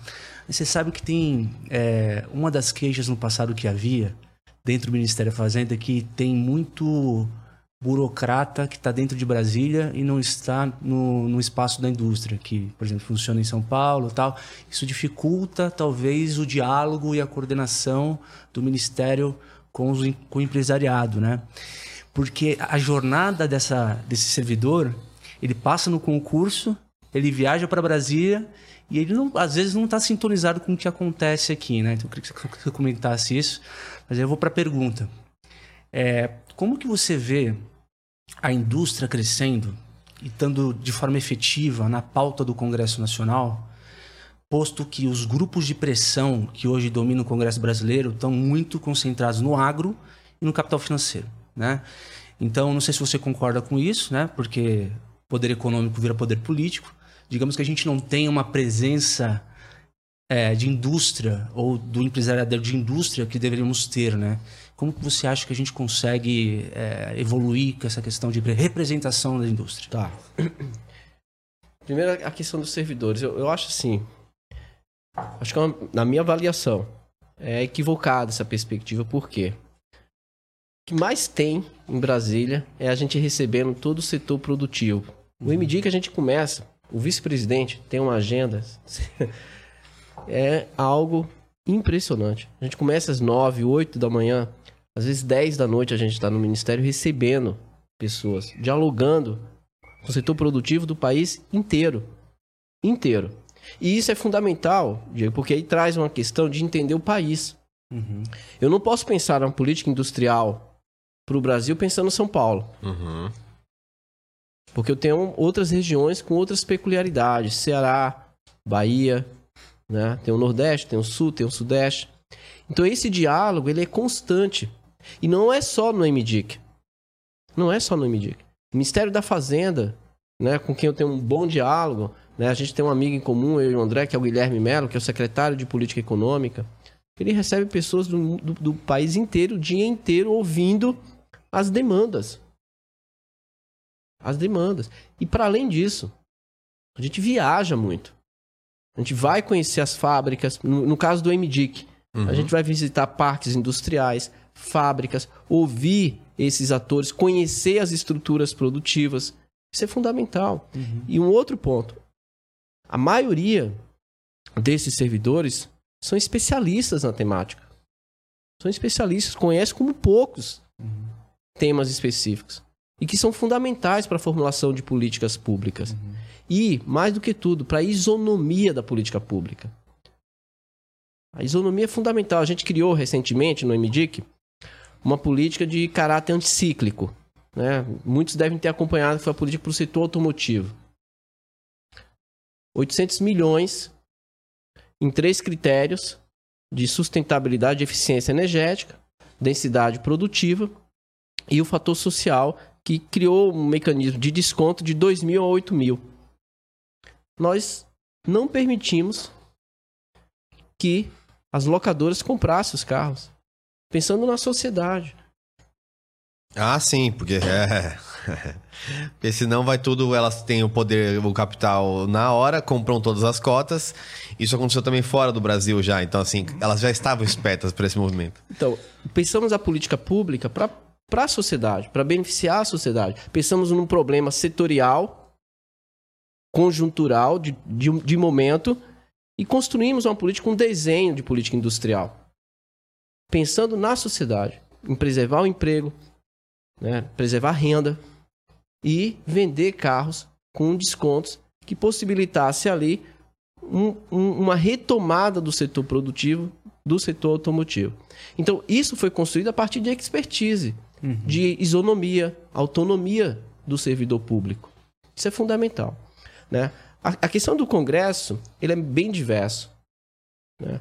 É, eu tenho ido muito ao Congresso para audiências públicas e temos deputados né, que estão voltados para a pauta da indústria. Mas o Congresso ele é um reflexo também dos interesses né, de classe, setoriais.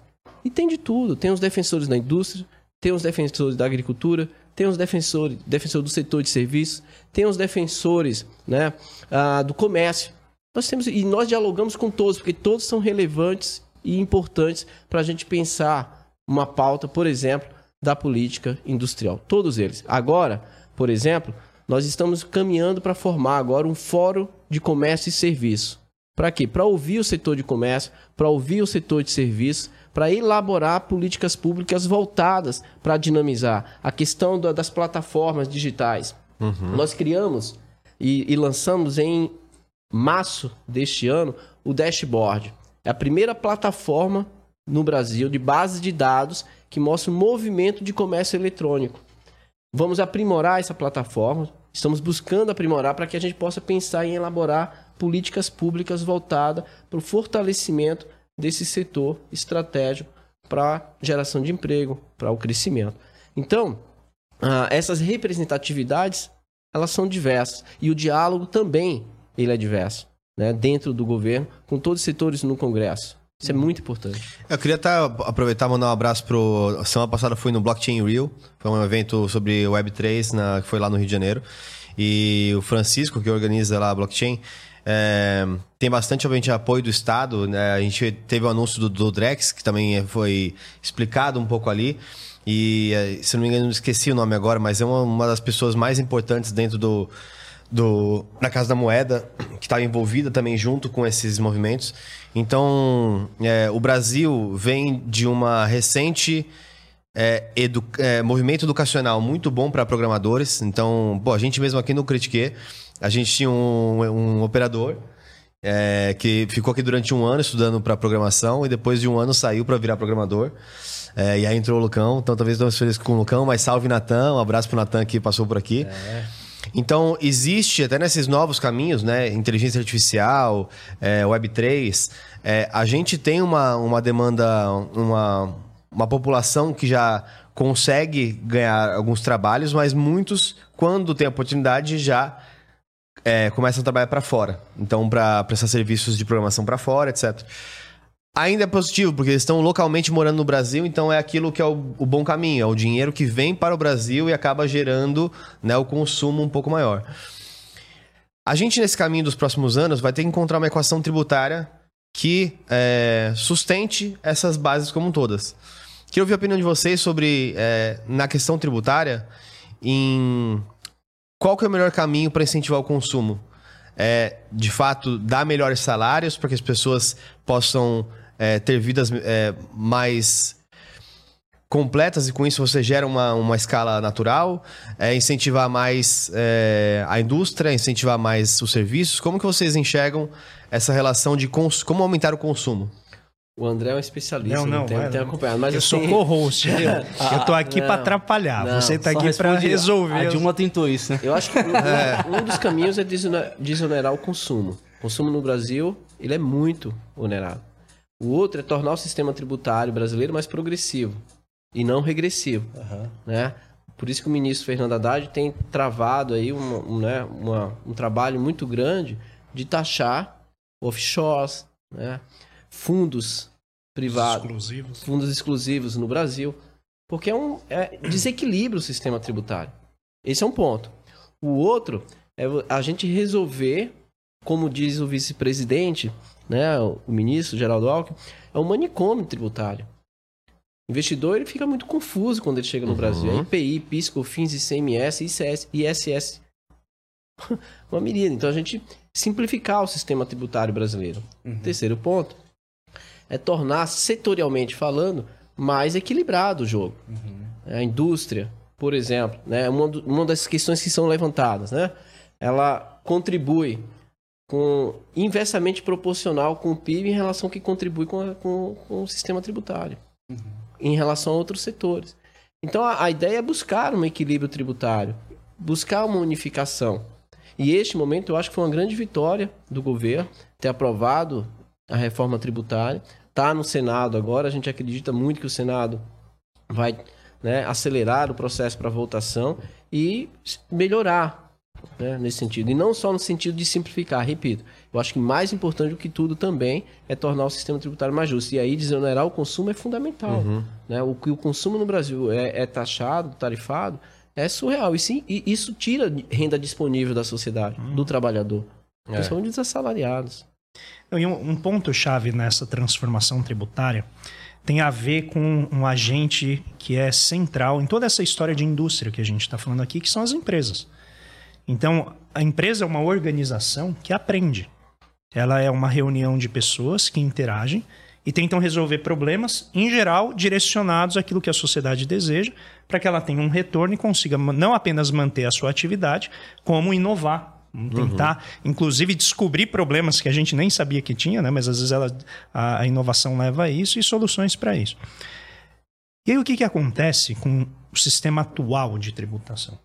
Você gasta uma energia draconiana para entender como pagar imposto, né, que é o equivalente a você fazer uma maratona e duas horas antes de começar a maratona você está correndo na esteira por duas horas numa velocidade alta. A hora que chega a maratona você está cansado, que é o comércio internacional. Quando você chega lá na hora do vamos ver, você já não tem nem forças, não tem energia para competir. Então, dois pontos fundamentais, isso que o Wallace colocou, de nivelar o campo de jogo, né? Hoje no Brasil, a indústria representa algo em torno de 12% do PIB e representa 34% da arrecadação tributária total. Ela tem taxas de juros muito mais elevadas do que, por exemplo, a agricultura, o agronegócio. Né? E só para deixar claro aqui, eu não tenho nada contra o agronegócio. Ao contrário, ele é fundamental.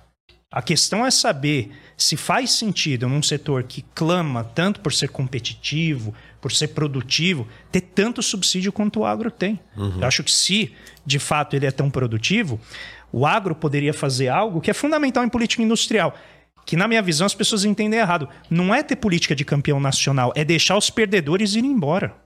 É deixar a empresa que não conseguiu chegar onde ela tem que chegar acabar, ser comprada por outra, ser né, vendida e assim por diante. Com certeza. No agronegócio, a gente está mantendo muita gente com base em subsídio sem necessariamente converter isso em benefício para a sociedade. É do interesse do agronegócio separar, perdão pelo trocadilho, o joio do trigo, uhum. para que a gente tenha mais produtividade e desloque esses benefícios, esses subsídios, para onde a gente tem dificuldade de montar a estrutura sozinho tem dificuldade de montar sem ter né, esse apoio, que é a indústria, que eu quero novamente frisar, não tem a ver exclusivamente com o setor de manufatura. Tem a ver com capacidade de sofisticar a produção, seja na agricultura, seja na área química, seja em comércio, seja em serviços. A indústria ela gera esses efeitos. Então, hoje, o campo é muito desnivelado. A indústria é muito penalizada e é o que a gente está falando, é a porta de entrada para o futuro. Uhum. É aqui que está, na indústria, na sofisticação. Um segundo ponto, que é fundamental para você ter empresas que crescem, inovam e ficam ricas, é você tributar mais na renda pessoal do que no lucro da empresa. Com certeza. Isso já tem estudos com controles, todo bonitinho, assim, que mostra o quê? Principalmente um estudo famosíssimo da França, em que eles mostraram que quando você diminuiu a tributação sobre a empresa, o lucro da empresa, e aumentou na renda pessoal né, dos acionistas que recebem, adivinha o que aconteceu? O dinheiro fica na empresa. Ficou para reinvestimento. Né? Isso. É, Ele fica é. lá, a empresa, em vez de distribuir, drenar esses recursos, ela ganha o que? Horizonte de planejamento. Porque como o dinheiro está lá, ela tem que fazer algo com aquilo. Perfeito. Então ela tem que planejar a inovação, desenvolver o produto, criar novos mercados, desenvolver novas linhas né, de mecanização, de produção, de sofisticação, inteligência artificial, big data, tudo que está ali, porque ela tem dinheiro para fazer. Além disso, paga melhor os seus funcionários, consegue gerar uma, uma carreira que é mais produtiva, gera uma vida digna. Então a gente está falando de uma estrutura que muitas vezes ela é invisível. Eu quero sugerir a vocês né, que tenha essa, esse pezinho na engenharia, gosto muito disso. Tem um livro recente que saiu que chama A Economia do Titânio, The Titanium Economy. E esse livro ele mostra como o hype né, do Vale do Silício era incrivelmente superestimado. Porque, em geral, as pessoas olham para o Vale do Silício falam: olha, ali que está o cerne de toda a economia norte-americana. E, de fato, é um setor super importante. Mas e a empresa que produz, por exemplo, robô para separar lixo? Uhum. Para fazer reciclagem? E a empresa que produz uma série de sensores que melhoram o processo produtivo de vários setores, não é um só. Ela produz né, soluções para vários setores. Isso é indústria. Só que não, não, é, não é visível. Não tem o hype que aparece, né? A gente não tá falando do Elon Musk, a gente não tá falando, Garagem. né, do Oi? De garagem. De garagem, né, que sem, sempre esse ato heróico, né, de coisas saindo de garagens. Mas enfim, essa economia é a economia que gera esses empregos. Então aqui no Brasil, a gente está falando, é, o último dado que eu vi, eu não sei se você tem um dado é, mais recente, mas em 2019, quase nove em cada dez empresas no Brasil tinham até 30 funcionários. Nove em cada 10. Então a gente está falando do sistema produtivo que gira com base em micro, pequena e média empresa. Uhum. E adivinha o que, que essas empresas mais produzem? Bens industriais. Daí essa visão que o Wallace está colocando, uma visão de planejamento, que não é meramente você é, identificar o setor e dar estímulo e dar proteção, mas é também, por exemplo, redes de comércio internacional. Esse acordo com a União Europeia não é brincadeira, não é uma coisa para a gente decidir rapidinho, porque os impactos disso sobre a nossa indústria são muito grandes. A questão das compras governamentais, né, eu brinquei da última vez que eu vim aqui, que todo né, super-herói em geral ele tem um vilão que é um cientista que está pressionado ali por um contrato do exército americano ou de alguma das forças armadas americanas para entregar aquela solução. Uhum. Então, as compras governamentais, o, o que, que seria da, da SpaceX?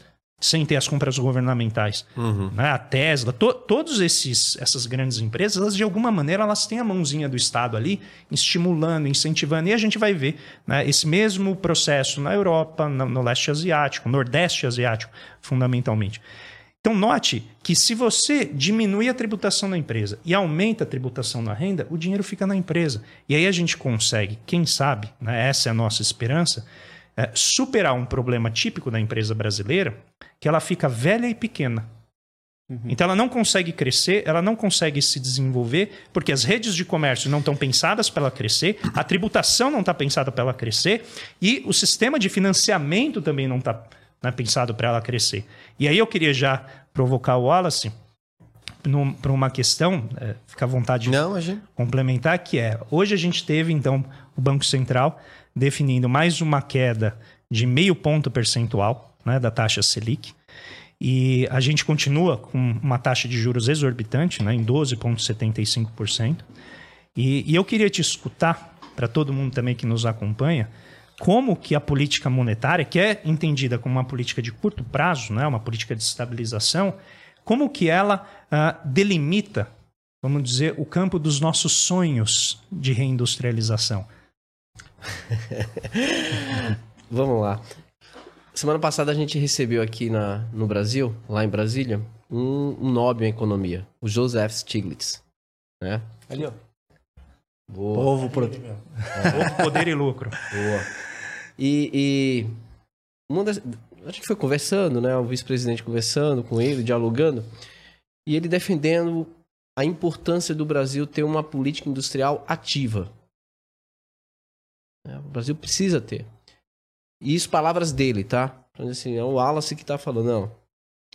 Não caio na ingenuidade de acreditar no livre comércio. Isso, o Stiglitz falando. Tá? Entendam que o mundo hoje está defendendo suas cadeias produtivas. Entretanto, na minha avaliação, o Stiglitz falando, repito, então está dentro da aspa ainda eu considero o Brasil mais o país, um dos países mais resilientes do mundo. E ele, por quê? É impossível pensar como que uma indústria sobrevive a uma taxa de juros elevadas por tanto tempo. Uhum. E aí eu, eu, eu parei para pensar num dia, porque assim, a, a, gente naturalizou tanto a taxa de juros alta no Brasil, né, que a gente acha normal. E, e, e a taxa de juros se transforma, é alta de forma estrutural no Brasil. Em alguns momentos da história, do período recente, nos anos 90, a taxa de juros reais chegou a 20%. 20%. Real. Em que ela chegou, Selic chegou a 40%, 42%. Uhum. A pergunta básica, André, por que que você vai pegar o seu capital vai correr riscos investindo no setor produtivo com previsibilidade de retorno no longo prazo, no futuro, sendo que você que tem aqui a possibilidade de lucrar fortunas com taxa de juros altas. É. E pior. Pior. Se você precisar pegar empréstimos para investir, que é o que acontece em geral, a, a, a, hoje, a TJL, a quase 20%, TLP. TLP, TJLP, É, que é. que, que a TLP... Não, só explicar. TLP é, É, a taxa de taxa longo de prazo longo do prazo. BNDES que substituiu a TJLP e ela Exato. segue o, a, a Selic mais ou menos. Hoje Hum. você pegar, por exemplo, Finame. 20%, meu cara.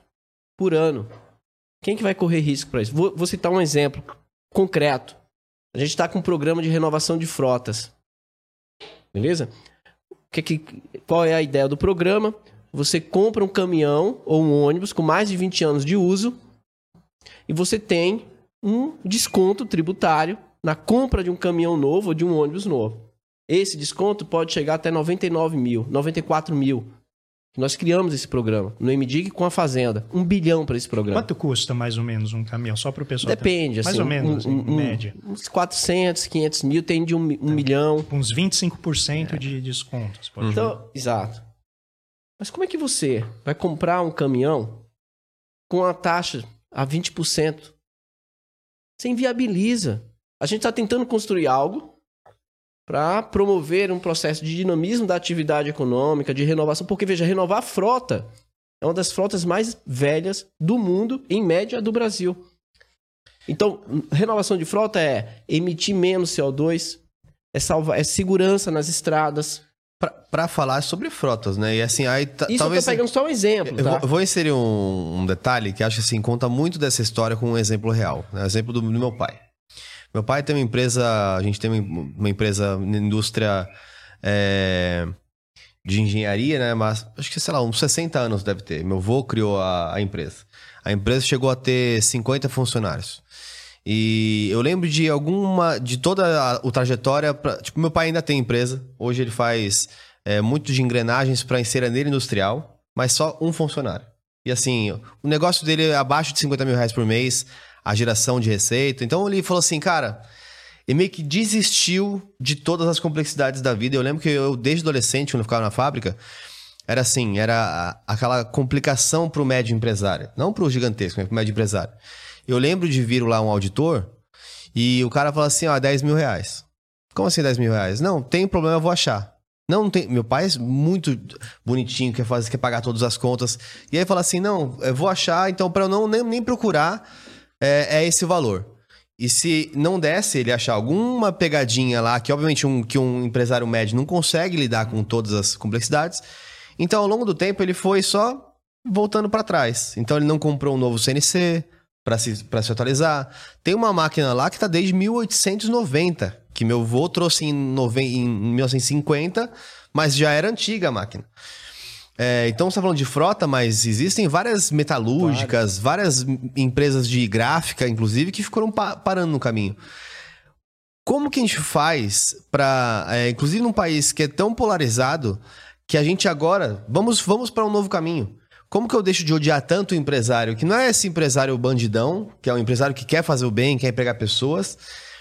Como que eu acomodo, né? As pessoas que estão sofrendo no social, que tiveram perdas reais em salário, que tiveram é, perdas reais em, em benefícios ou em direitos trabalhistas. Isso é um fato. Mas do outro lado, o que existe, às vezes, de estigma do empresário é, ser uma pessoa maldosa, tem um monte de gente também querendo fazer o bem, gerar empregos e aproximar esse caminho. Falta um pouco de educação para o nosso povo, falta um pouco de crença ou uma moral nacional. Como, o que, que falta para que a gente. é, porque isso é uma coisa muito clara em outros países que deram certo. Quando a gente usa de exemplo a Coreia, Japão, assim, existe uma, uma moral né, de quando algo dá errado, as pessoas se sentem envergonhadas. E no Brasil, com tanta complexidade, às vezes eu sinto que é meio que uma guerra um contra o outro. Como que a gente faz para ter uma conversão de fato, né, na democracia que a gente está buscando? é, voltar essa, esse sentimento de eu sou brasileiro com muito orgulho, sabe? Não a questão golpista como foi tratado. Então, como que a gente faz esse meio do caminho? Como que a gente chega lá? Deixa eu só trazer um- uma outra dimensão Claro, para claro. entrar nessa questão do, da política monetária. Com a política monetária nessa natureza, com juros altos, você inviabiliza qualquer projeto de indústria. Não, não, não, não, tem. Não, tem como. Mas tem um outro ponto ainda que eu acho importante, André, que é o impacto fiscal que isso gera. Isso é fundamental. É uma captura de renda brutal. Em média, aproximadamente um ponto percentual dos juros equivale a 38 bilhões a mais do serviço da dívida. Uhum. É di- dinheiro sendo escoado Carrego, né? do orçamento público para rentismo. Para o rentismo. Só comparar, né? Esse ano deve ser algo em torno de 700 bilhões que a gente vai pagar em juros da dívida. E o programa que você mencionava lá, que era 700 milhões, Milhões, com M de é. Maria. né? Entende? Então, assim, tem. Aí a muitos. Não, tem que ter o equilíbrio fiscal. Mas aí, ao mesmo tempo, as pessoas se defendem. Não, mas tem que aumentar juros para poder controlar a inflação. Mas a inflação é de demanda? É outra questão. A gente tem uma pressão de demanda, tem um nível de utilidade da capacidade instalada da- das empresas que ameaça uma pressão do nível de- de- dos preços. Ou su- suponhamos que tinha, tivéssemos uma inflação, que não é o caso. Né? Ela está em, em decedência ela é de demanda ou ela é uma pressão de preço, por exemplo, de petróleo, do diesel, preço das commodities, variação cambial? Isso se combate com, com a elevação de juros? Porque no Brasil se naturalizou o- a ideia da política monetária para controlar a inflação só com a Selic. Uhum. E aí muitas vezes você, você diz assim, ah, mas baixou, baixou porque você penalizou tanto a atividade econômica, reduziu tanto a atividade econômica, que no final você consegue reduzir o preço. Agora, sobre essa a, a- a questão, o André vai citar o Weber, né? A ética protestante. mas veja, eu acho que tem uma questão que, que eu sempre falei, a gente sempre dialogou muito, André, sobre isso, que a política industrial no Brasil foi criminalizada. Muito criminalizada. E, e- e uma, uma parte da responsabilidade é das próprias pessoas que defendem a política industrial, por não saber dialogar com a sociedade. Porque, veja, quando eu- a gente tem dialogado muito no governo, e o vice-presidente sempre fala isso, pensar numa política industrial não é pensar em indústria em si. É pensar nos efeitos que ela gera, no emprego e na renda. É isso que norteia né, a, a elaboração e pensar numa política industrial, numa política de inovação. A nossa preocupação, né, e é isso que legitima a política pública, é que eu quero que o Brasil tenha e mude essa realidade de que para cada 10 empregos, 7 são empregos de pessoas com baixa qualificação e que ganham até dois salários mínimos. Eu quero inverter essa realidade. Eu quero que o Brasil gere empregos de cada 10, uma boa parte de empregos de alta qualificação e alta renda. E no caso brasileiro, isso é fundamental, porque a gente tem um PIB que depende fundamentalmente do mercado interno. 65, aproximadamente 65% do PIB é consumo das famílias, é mercado interno. Então, se eu fortaleço as estruturas produtivas, com efeito na indústria, no setor de serviços, eu estou fortalecendo o mercado interno. Eu estou corroborando para reduzir as desigualdades sociais. Eu estou corroborando para que as pessoas tenham uma, uma- um nível, uma qualidade de vida mais elevada.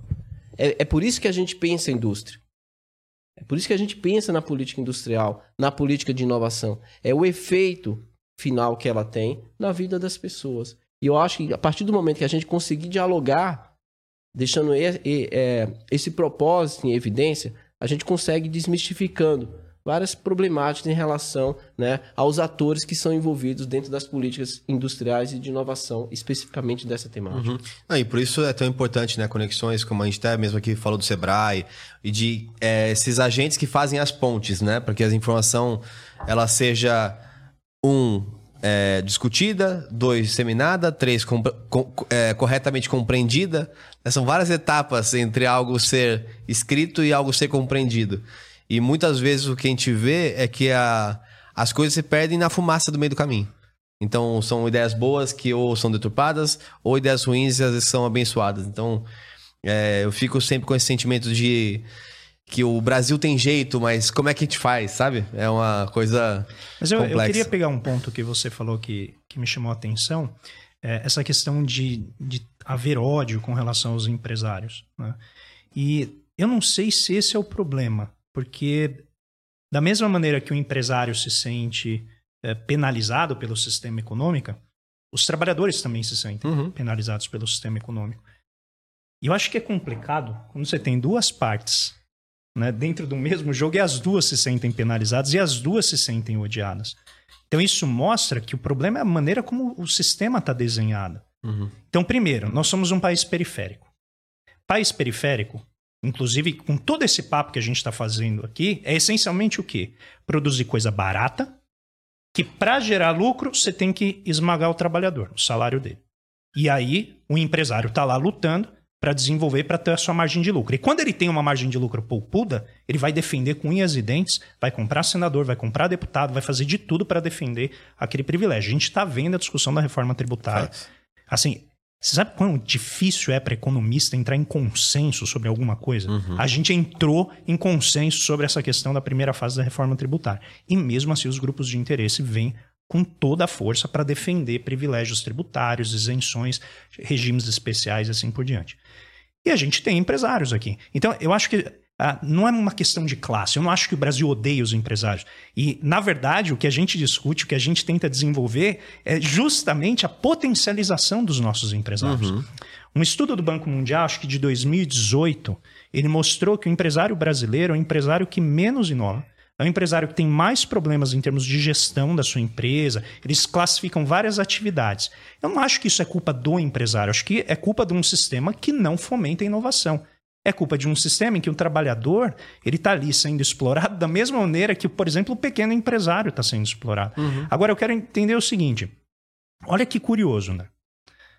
O empresário, muitas vezes esse pequeno empresário, que é uma vítima da desindustrialização, é uma vítima de um sistema pouco desenvolvido como o nosso, ele paga muito menos imposto do que o trabalhador. Uhum. Porque o trabalhador pagar na fonte não tem nem como fugir, já vem ali naquela mentira chamada olerite, né? Que tem uma promessa e um pedaço que já vai né, na Sim. forma de imposto. Os empresários, como um todo, tem o MEI, né, microempreendedor individual, tem o regime simples, você tem várias formas de pagar menos. E ele se sente também oprimido por um sistema que não gosta dele. E é exatamente disso que a gente está falando. A gente quer que o empresário, eu brinco que os desenvolvimentistas são os caras que mais defendem os empresários. Porque eu não quero que o cara tenha um food truck, eu quero que ele dê 15, eu quero que ele tenha um restaurante, que ele, que ele tenha um prédio para desenvolver receitas que o mundo inteiro vai consumir. Eu quero que ele empregue pessoas pagando muito bem e ainda tenha muito lucro para ele. Mas para isso a empresa tem que crescer. Uhum. E um primeiro passo é um primeiro passo em que petistas, MDBistas, né, liberais, todos eles concordam, temos que fazer a reforma tributária. Não tem como escapar. Esse é o momento. Mas aí vem um ponto chave em toda essa discussão com relação né, a, a essa- a esse sentimento né, de ódio ah, que você disse que os empresários acabam sentindo. Se eu não desenvolver o sistema de uma maneira a que todo mundo ganhe, o resultado é um espremer o outro.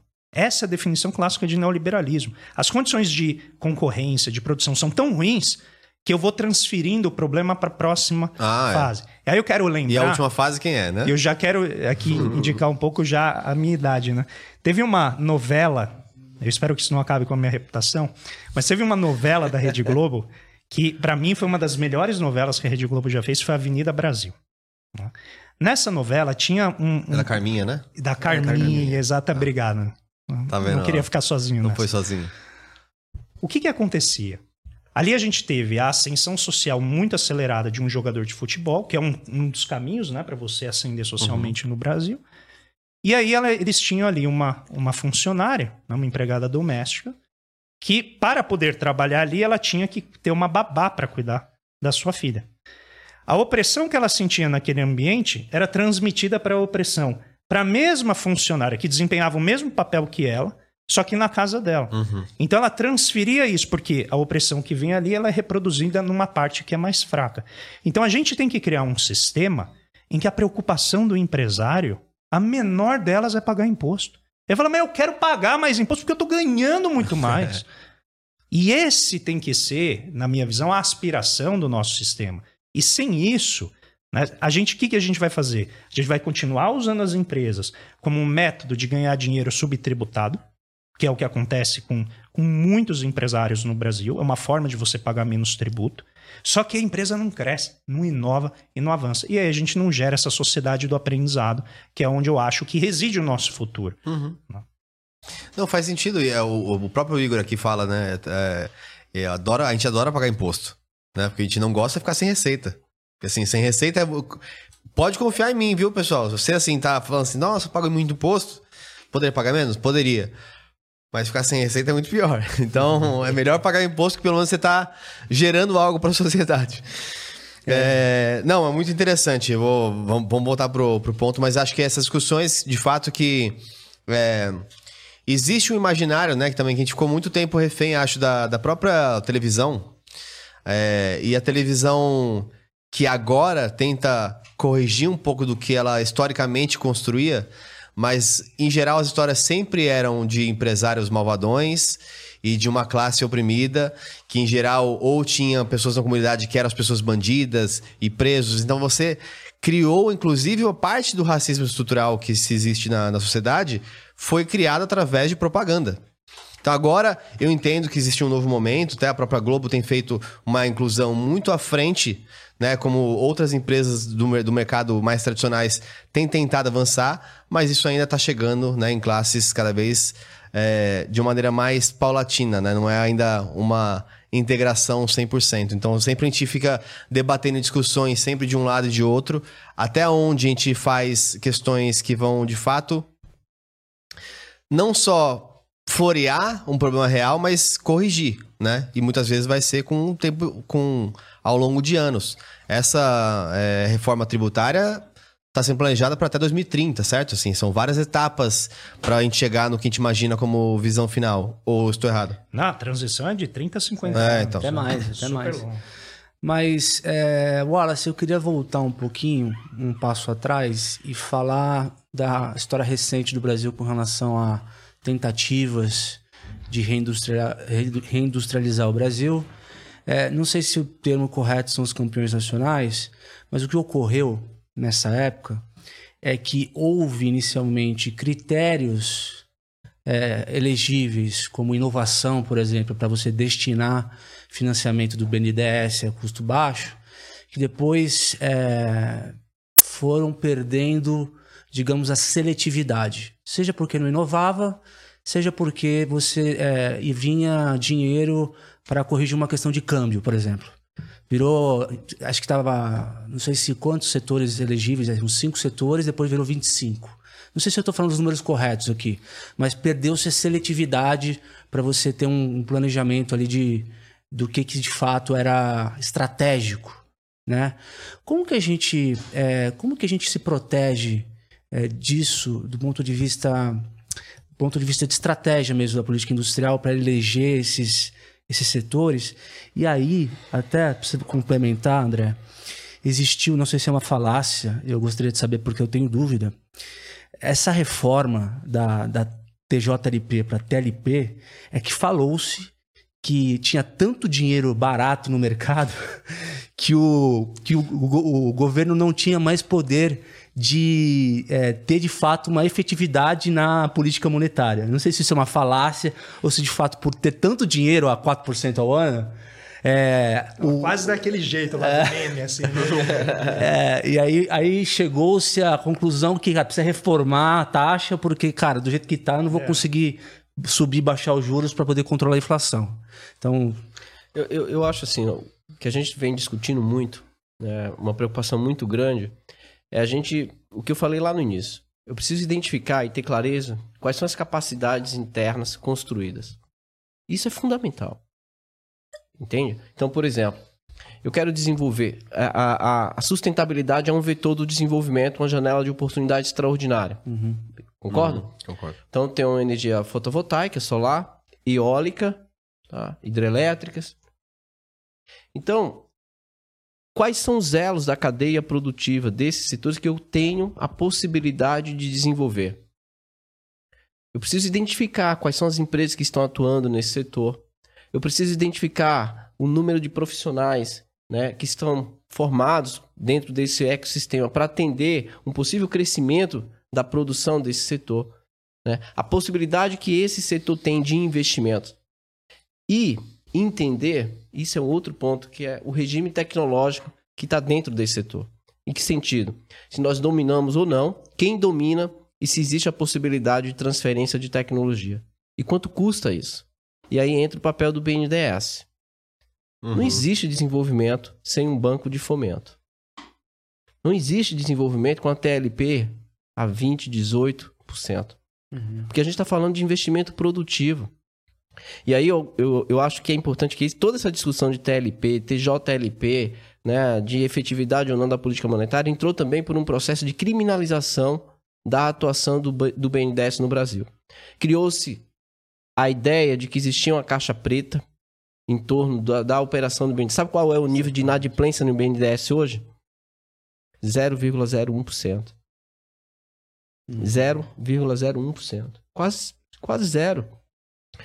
O, o, o, fizeram relatórios, contrataram empresas Gastaram 40 milhões de reais para fazer essa. para fazer auditorias. auditoria. Até hoje, ninguém nunca encontrou absolutamente nada. Tem um livro chamado Livro Verde, é disponível para download, que foi feito no governo Temer, não foi feito nos governos do, do, do PT. Esse livro, essa- esse estudo foi feito no governo Temer, contratado por uma consultoria para mostrar a caixa preta do BNDES. Não apareceu. O governo anterior ganhou a eleição com essa pauta, uma delas.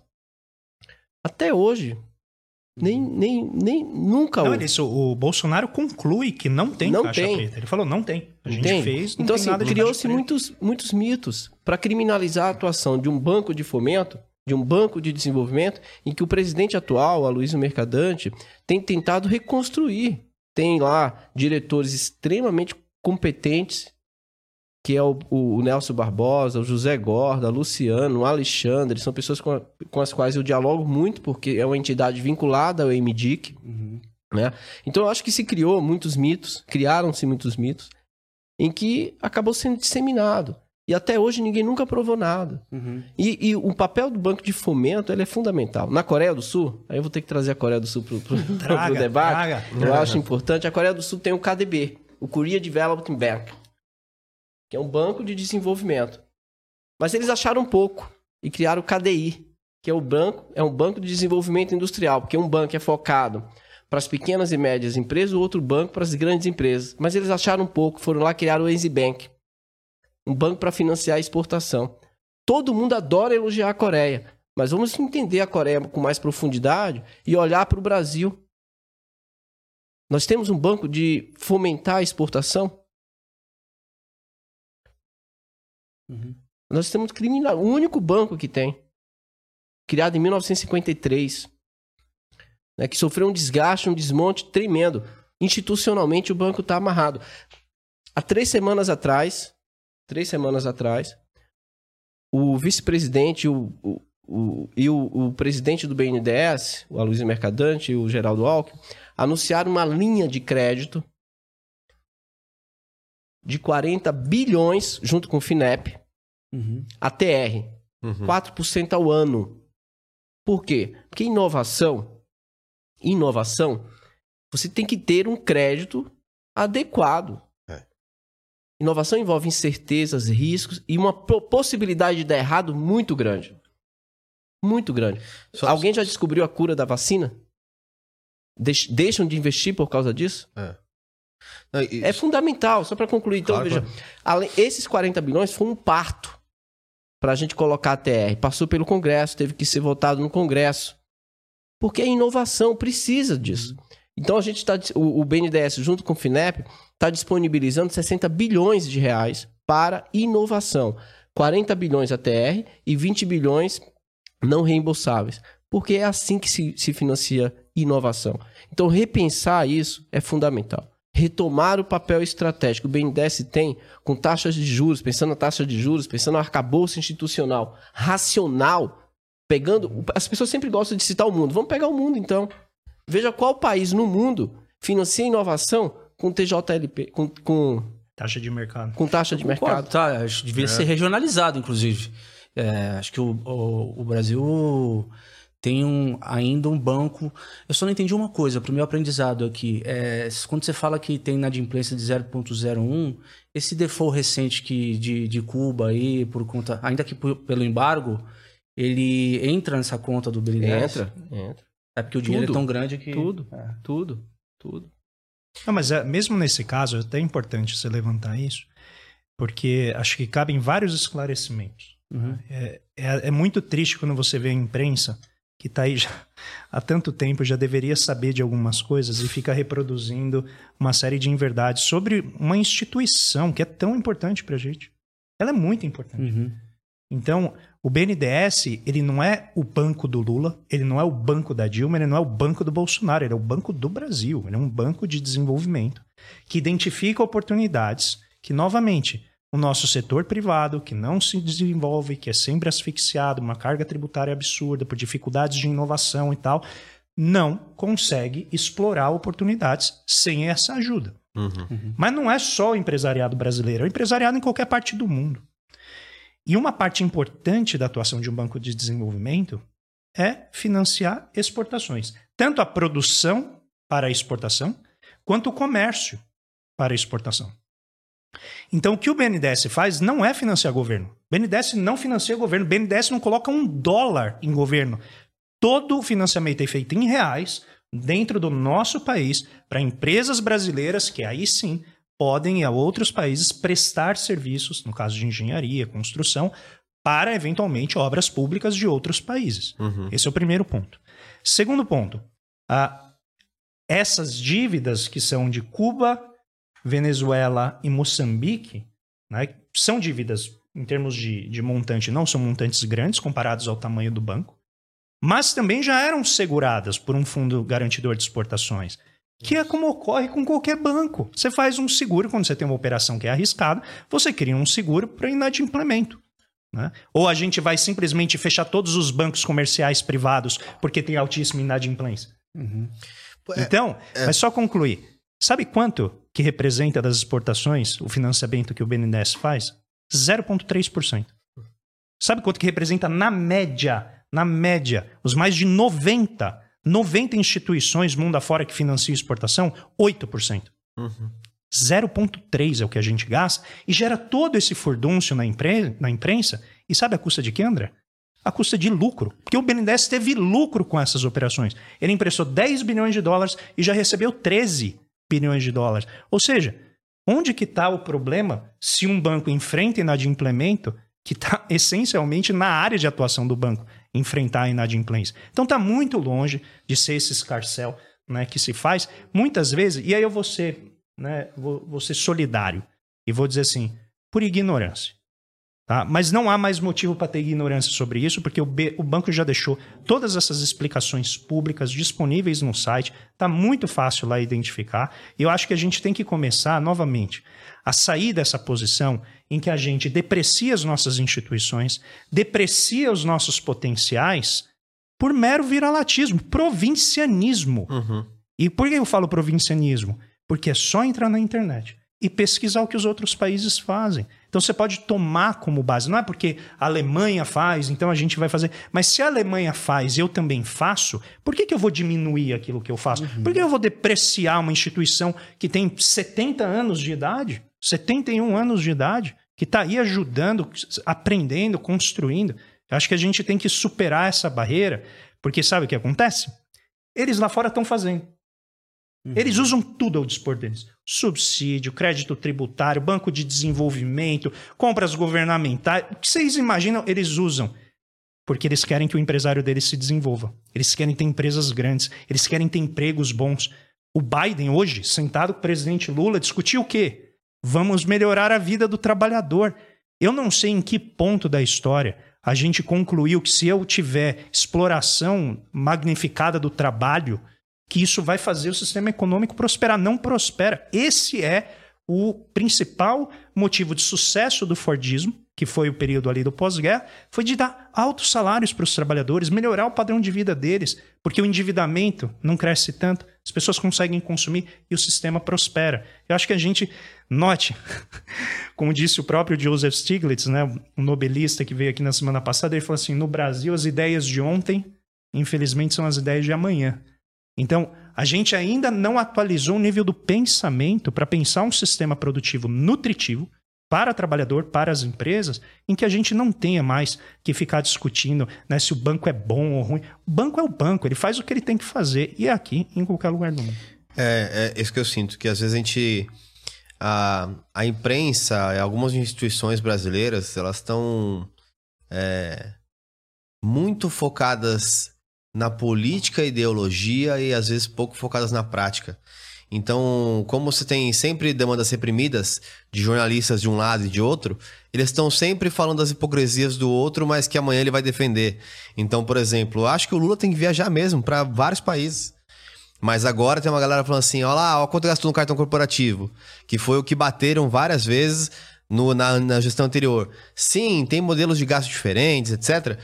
Mas você vê que as pessoas estão sempre tentando pegar um caos. E não tentando falar, olha que legal que juntou isso. Vou dar um exemplo, até que não é do Brasil. É, porque eu vi um amigo criticando. Ah, olha lá, o Maduro quer mandar um venezuelano pra, pra Lua.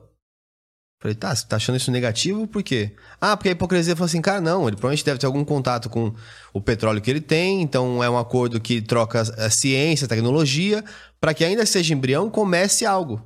Pode criticar várias coisas, mas não isso. Mas aí a pessoa tá tão reprimida na ideologia que não vai para a prática. Ó, oh, isso é positivo, isso é negativo. O BNS é positivo, está fomentando a indústria. Então, eu ainda não entendo. Isso é um que... traço, André, de, de colonização é, mental. É, é. A gente está agora na terceira fase da descolonização. A primeira começou, na minha visão, com, as, com os libertadores da América, né? Para quem não sabe por que chama assim o campeonato, que teve o processo de independência né, dos países da América com relação à colonização uh, espanhola e portuguesa. Depois, a segunda fase, depois da Segunda Guerra, em que os países africanos se libertam né, das metrópoles europeias e começam a tentar construir a sua própria história. É o período que nasce a Comissão uhum. Econômica para a América Latina, que você tem a Comissão Econômica para a África, em que eles começam a pensar trajetórias autônomas de desenvolvimento. E agora, o discurso do presidente Lula ontem, que na minha visão inaugura uma nova época, é a terceira fase dessa descolonização que ocorre via comércio em que você exige dos países pobres que produzam ah, produtos primários para exportação e não beneficiem a cadeia produtiva para gerar empresas grandes, com inovação uhum. e assim por diante. Por quê? Quando você cria o OMC, quando você cria todos esses processos, eles mantêm as assimetrias de, de comércio. Então a gente continua vendendo coisa barata, e aí quando o norte entra em crise, adivinha quem que paga a conta? O trabalhador. É. Porque ele é desempregado, vai para o setor de baixa qualificação, vai fazer alguma coisa. Eu sempre brinco, é, e eu, eu digo brinco de maneira muito respeitosa, quem anda nos trens de São Paulo, na CPTM, vê a quantidade de pessoas vendendo. Aquilo é um shopping center dentro do trem. Vendem de tudo. Você acha que uma pessoa, depois que estruturou a cadeia de fornecedores dela, sei lá como que ela consegue aqueles produtos, ela aprende a fazer aquilo, você acha que ela vai simplesmente sair dali rapidinho? Não, ela uhum. criou ali um modo de vida para sobreviver. Mas esse não é o tipo de sociedade que a gente tem que né, mirar. A gente tem que mirar uma sociedade onde a pessoa tem qualidade de trabalho, onde ela consiga melhorar. Então, nota que essa terceira fase, que o Lula, ontem, com o discurso dele, na minha visão, ele coloca como um plano, é o quê? Chega chega dos países periféricos entregarem só aquilo que é fácil. A gente quer fazer o que é difícil. E a gente quer que vocês financiem a gente, porque agora o cerne desse momento é o que a gente tem, que é a riqueza natural. Uhum. E a gente não quer aceitar que vocês venham aqui explorar essa riqueza natural e beneficiá-la em casa. A gente quer beneficiar aqui. E é muito sutil isso que eu estou falando. Tá? Não, não é explícito, não vai aparecer de maneira evidente, mas na minha leitura, inaugura-se essa terceira fase de uma maneira né, que eu acho que tem tudo para a gente aproveitar. Isso que o Wallace falou, é uma oportunidade. Porque você não faz política industrial, e o Wallace que está lá em Brasília todo dia, ele vê isso, se você não tiver a capacidade de coordenação. Sim. E essa ancoragem da crise climática faz todo mundo olhar para o mesmo lugar. E aí cabe agora a política industrial, né? Organizar e coordenar esses esforços. Um, um ponto que eu não tenho a resposta, é, eu queria ouvir a opinião de vocês, porque ontem também foi tratado um outro assunto muito em alta em relação a novas relações de trabalho. O Lula falou com, com o Biden sobre isso, inclusive, né? Entre aí entregadores, Uber, etc. É, e existe uma dicotomia, porque é, até não sei se é verídico ou não, mas nas pesquisas que fizeram, 84% de, de, dos entregadores e das pessoas que dirigem Uber prefere não ter o, a versão mais é, quadrada das, da relação de trabalho. Então, preferem autonomia. Uhum. É, isso é uma. É uma é, estão cegos 84% dos trabalhadores? Ou falta alguma coisa comunicar melhor com que é, um novo balanço entre a, a vida da, do, do trabalhador ou a liberdade e a gestão de cima? E, de novo, não tem uma resposta. Queria saber como que isso conversa. eu tenho uma hipótese. O trabalhador tem medo. Uhum. Então, por eu vindo para cá, conversando com um motorista de aplicativo, ele estava reclamando disso. Falou, agora vai ter direito trabalhista. E aí, você vai ver, a Uber, Uber vai sair do país. Ela vai sair do país, a gente não vai ter mais emprego. E aí você vê, uma pessoa com medo, porque ela já estruturou a vida dela. A empresa, na minha visão, Uber pratica algo que é próximo de uma síndrome de Estocolmo. Porque assim, o, o, o motorista é refém dela, que depende do aplicativo. Só que você vê, protege a empresa uhum. que tira um pedaço do ganho dele pelo mero fato dele usar o aplicativo dela. Não estou dizendo que não tem mérito, não estou dizendo que não tem tecnologia, eu sei que tem tudo isso. O meu ponto é: o trabalhador que compra o seu carro ou aluga de alguém que comprou o carro para alugar para motorista de aplicativo, que faz a manutenção, que tem que cuidar da sua alimentação, tem que cuidar da sua saúde, tem que cuidar de tudo, ele está com medo de perder isso. Uhum. Então, note que a desresponsabilização por parte da empresa, que terceiriza tudo aquilo que, na minha visão, deveria ser responsabilidade dela, ela terceiriza para o trabalhador, o trabalhador monta um estilo de vida e ele está com medo de perder. Eu não acho que é ignorância, eu acho que é, como você falou, é praticidade, é pragmatismo. Eu tenho o meu meio de vida, não quero perder isso. Agora, olha que interessante. E aí foi a minha volta a ele. Você está preocupado que a Uber vai embora do país? Eu posso te garantir que ela não vai, porque já fizeram isso na Europa e ela continua lá. Uhum. Sabe o que a Uber está desenvolvendo? Carros não tripulados. Sim. Então a Uber vai lá, tira 30%, 40% de cada viagem do trabalhador, junta isso num fundão, paga pesquisador do mundo inteiro para estudar em universidade americana para desenvolver um carro que vai prescindir dos trabalhadores, que não vai precisar desses trabalhadores mais. E ela investe pesadamente, como o Elon Musk investe também no carro não tripulado dele. Ou seja, será que o problema é a maneira que o, o, o trabalhador está pensando de maneira ou não está sendo racional? É. Ou o esquema dessas big techs, a forma como elas ganham dinheiro, chega num grau próximo do predatismo? Essa é, a do... é por isso que a gente está discutindo isso, porque essas empresas elas são mamutes, elas são gigantescas, elas têm um poder enorme. E se a gente não regular isso, um milhão de trabalhadores no Brasil, eventualmente, vão perder os seus empregos. Porque é isso que ela. Né? Empregos, desculpa. Vão perder esta relação. As ocupações. Né? É. Essa ocupação. Não, eu acho que tem duas questões assim que são importantes também. Isso. Depois eu quero só defender a Uber, tá? Mas não, pra não vou, criticar vou... e gerar uma reflexão. A minha questão é só, acho que é concreta, assim. A correlação de força entre os atores, ela não é igual. E precisa de uma regulação. Né? O, o, o Uber, ele não tem, ou o trabalhador, a mesma correlação de força que o aplicativo tem, os, os donos do Uber. Então, uma regulação ela é importante nesse sentido, para equilibrar o jogo, para proteger aquele que está na cadeia de maior fragilidade na correlação de força. O segundo ponto é que a condição de vulnerabilidade do trabalhador de aplicativo é muito alta. Vou citar um caso. Eu tenho um amigo que é especialista no tema. Ele foi auditor do trabalho. Vitor Filgueiras, o nome dele. Né?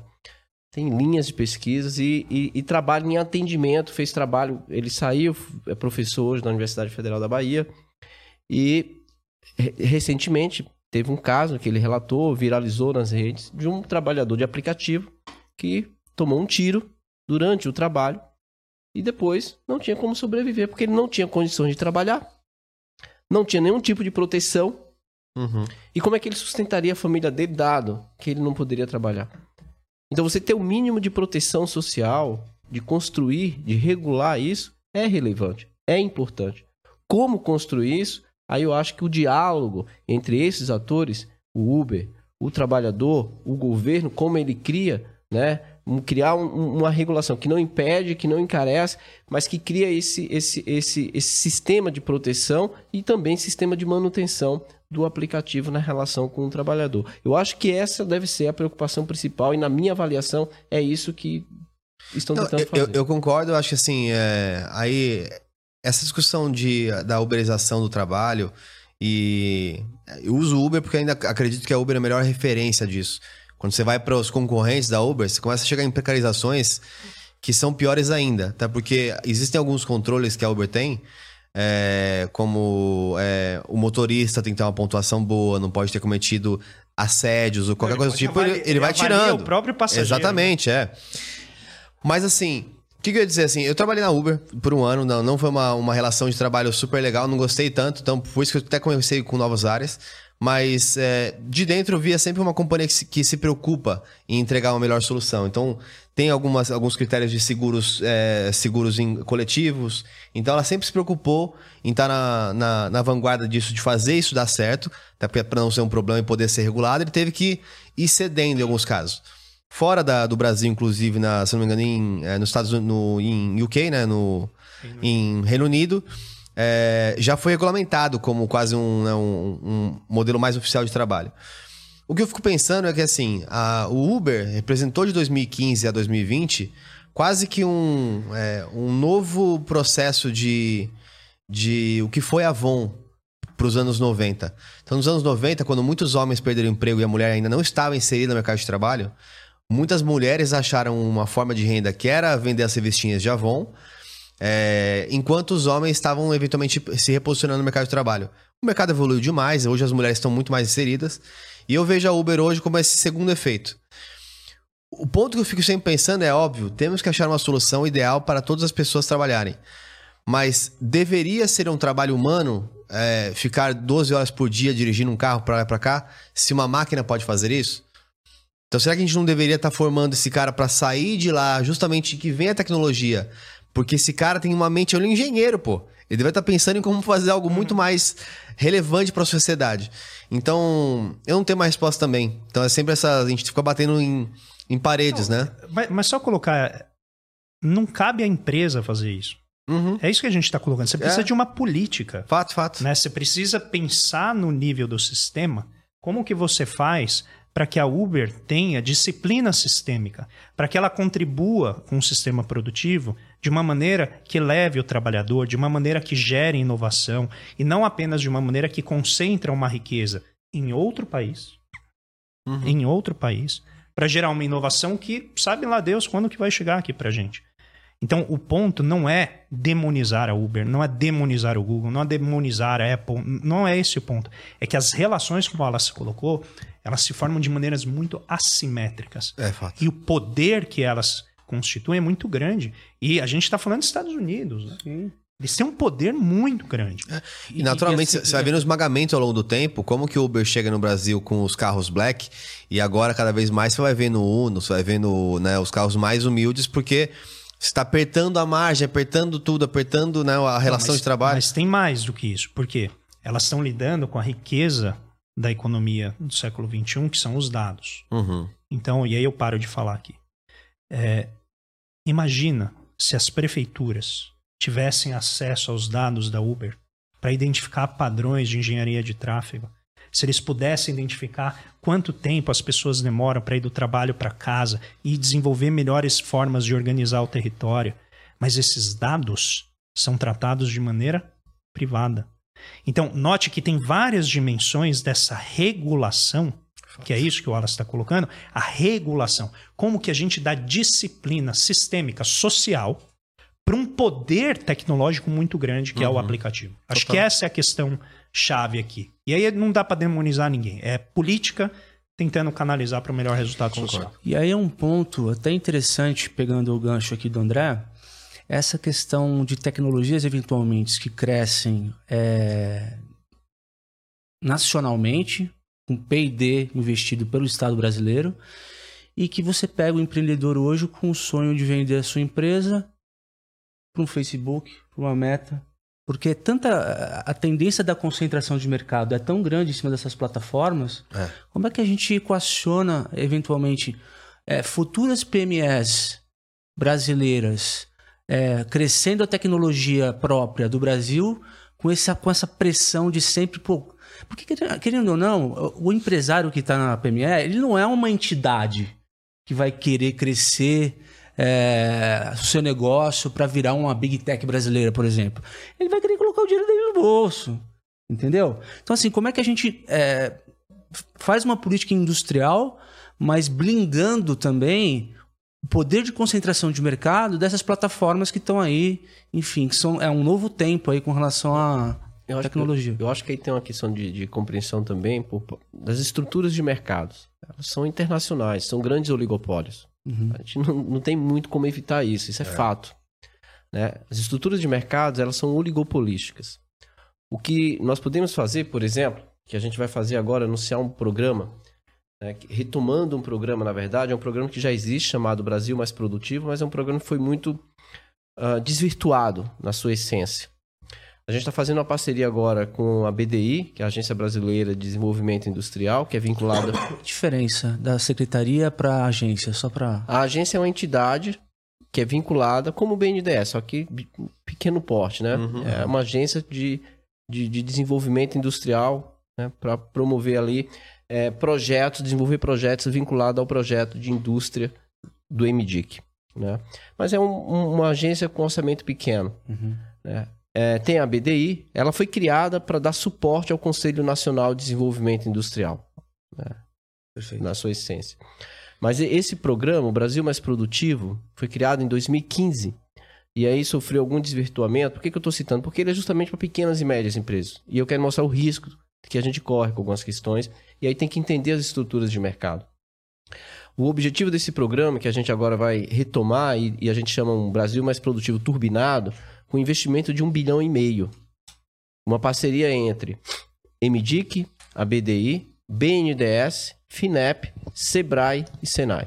Qual que é o objetivo? Ele tem três fases fundamentais. A primeira é você fazer um diagnóstico das empresas para tentar elevar o nível de produtividade, pequenas e médias empresas e depois para ela transitar para um segundo ciclo né, de fabricação enxuta da Smart Factory. Né? Eventualmente, uma empresa dessa crescendo, ela corre um sério risco de ser incorporada por outras grandes empresas, porque é um processo natural de fusões e aquisições que acontece no capitalismo. Uhum. E a gente não tem como evitar isso.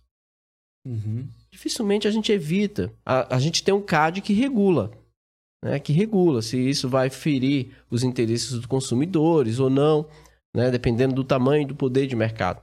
Mas a, a, a presença dos grandes oligopólios né, na economia, em todos os setores, tá? Em todos os setores. Ela é real. É, teoricamente, afetaria o poder do consumo na medida que você prejudica a concorrência entre empresas, né? Num mercado Sim. eficiente. Que, não, que é tudo menos esse, eficiente. Esse é um problema, né? esse é um problema. Mas assim, essa questão de compreender a dinâmica da, das estruturas de mercado eu acho fundamental. Sim, sim. Né? É, é, é, trazendo um pouco da questão do debate, né? o Marx dizia que o processo de fusões e aquisições é da própria natureza do capitalismo. Né? E em, em, em, em vários ciclos do desenvolvimento da economia capitalista, isso cresce cada vez mais. No período recente, as fusões e aquisições estão aumentando. Uhum. Empresas incorporando outras e você vai oligopolizando mais ainda o mercado.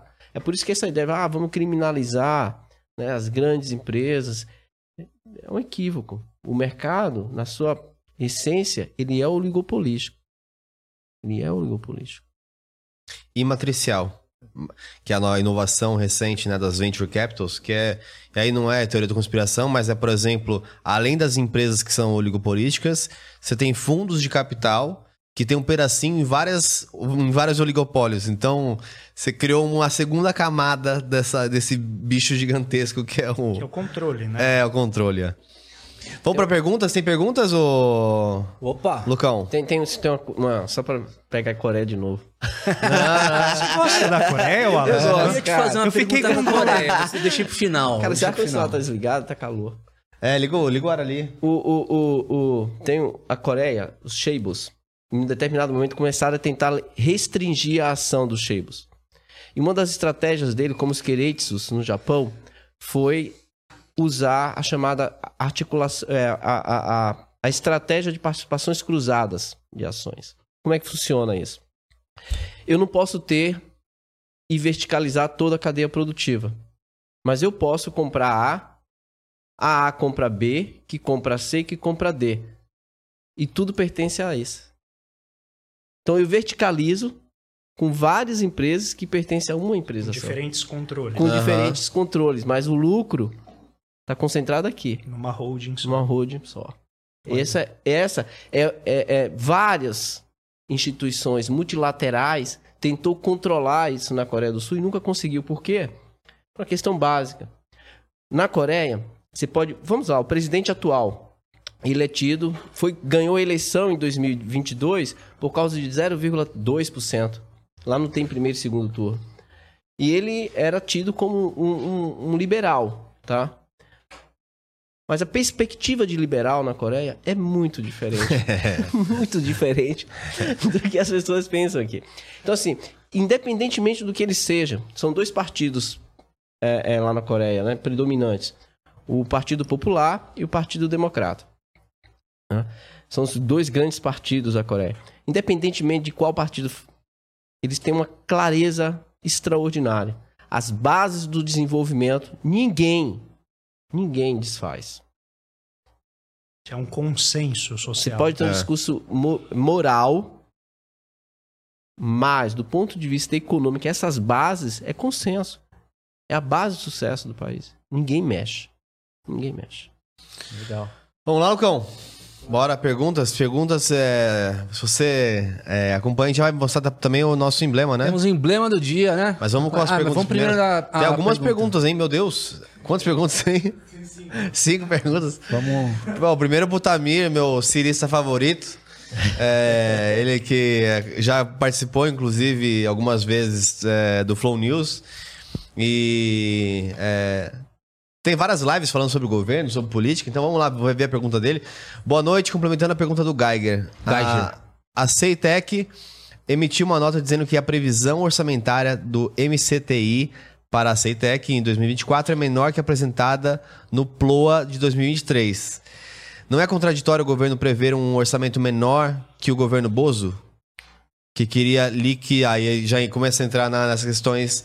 é, tem, tem resto disso ou não? Não, não. Tá, mas acho que deu pra entender. É, tipo, a contradição, é. Pode responder? Pode, claro. Por uma questão básica, é isso. O orçamento ele foi mantido em um nível baixo porque precisa tomar uma decisão sobre qual que é o futuro do modelo de negócio do Ceitec. E isso está em um processo decisório. Enquanto no processo decisório, os recursos destinados para a Peloa do próximo ano é o suficiente para manter a empresa viva.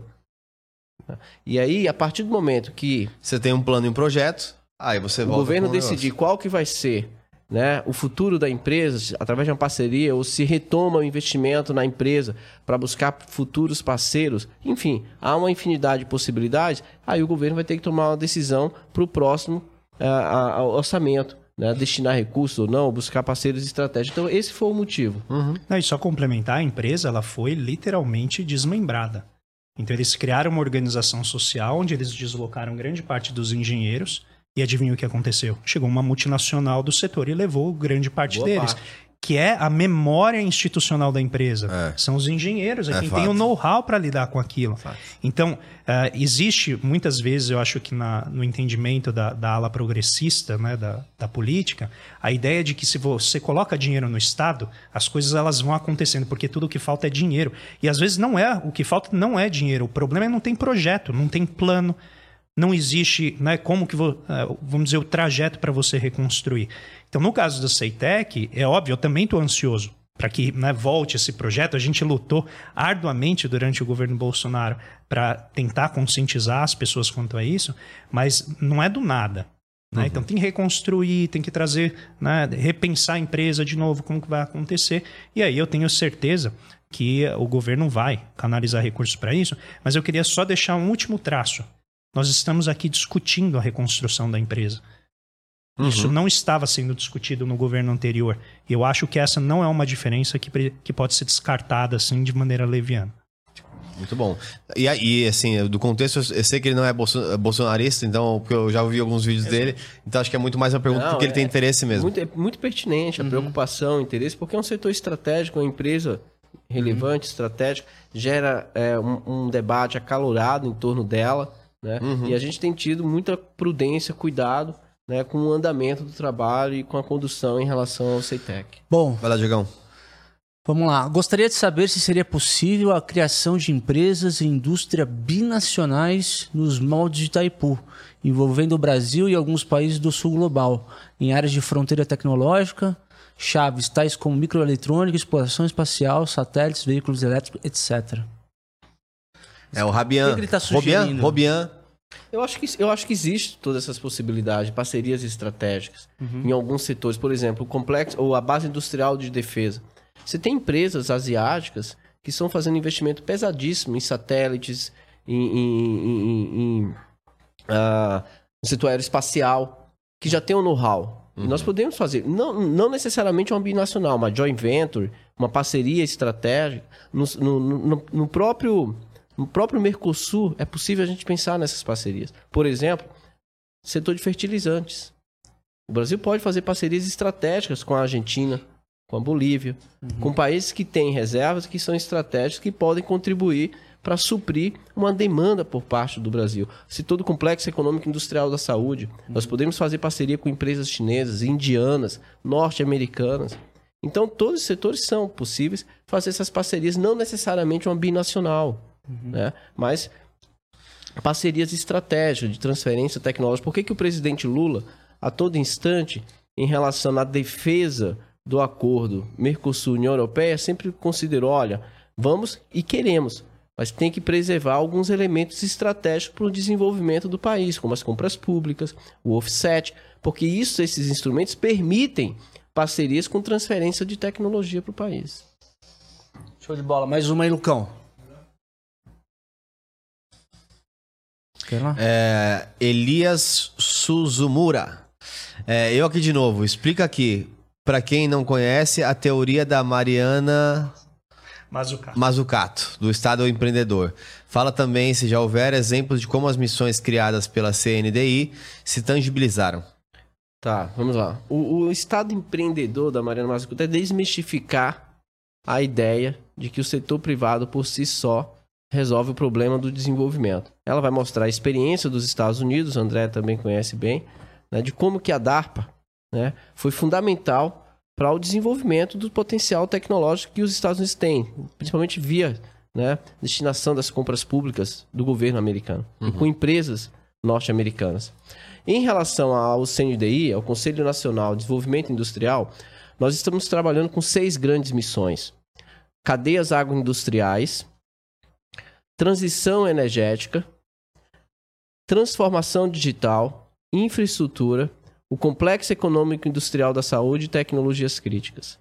Essas seis grandes missões, né, elas dialogam com a perspectiva de fortalecer capacidades internas que já estão construídas né, e que permitem ao Brasil fazer parcerias estratégicas né, dentro do projeto daquilo que nós chamamos de neoindustrialização. Eu, eu acho, eu sempre costumo dizer que assim, as missões ah, é uma perspectiva, a, a perspectiva de missões da Mariana Mazzucato é extremamente relevante, elas são tangenciáveis, como ele mesmo colocou. São tangíveis? Sim. O complexo econômico industrial da saúde resume bem isso. Em que sentido? A política industrial, ela tem como finalidade fortalecer cadeias produtivas, mas acima de tudo, por exemplo, salvar vidas. Se nós não tivéssemos o SUS, o número de mortes no Brasil seria muito maior. Muito maior. Inclusive o Faustão. Né? Não É. teria conseguido o transplante. O transplante. Meu pai do SUS também. Ouvi falar que tem americano cruzando a fronteira do México para ir atrás de atendimento médico. Então, Ah, o- o, SUS preço, é um né? exemplo disso, né? Então a gente está trabalhando nessa a transição energética, né? Com, com o desenvolvimento da energia fotovoltaica. né? O Brasil tem um potencial extraordinário para desenvolver. o mi- A minha preocupação e dentro da discussão é, eu por exemplo, minerais críticos, o lítio. O Brasil é uma das maiores reservas internacionais de lítio. Só que nós não queremos apenas exportar o lítio. Eu quero agregar valor. Perfeito. Eu quero criar cadeias produtivas que permitam ao Brasil otimizar a sua riqueza natural. Perfeito. O Brasil hoje, pegar um outro exemplo, que até porque eu escrevi um paper sobre isso, é o maior produtor de café em grãos do mundo. O maior exportador de café em grãos do mundo. O segundo maior mercado interno consumidor de café do mundo.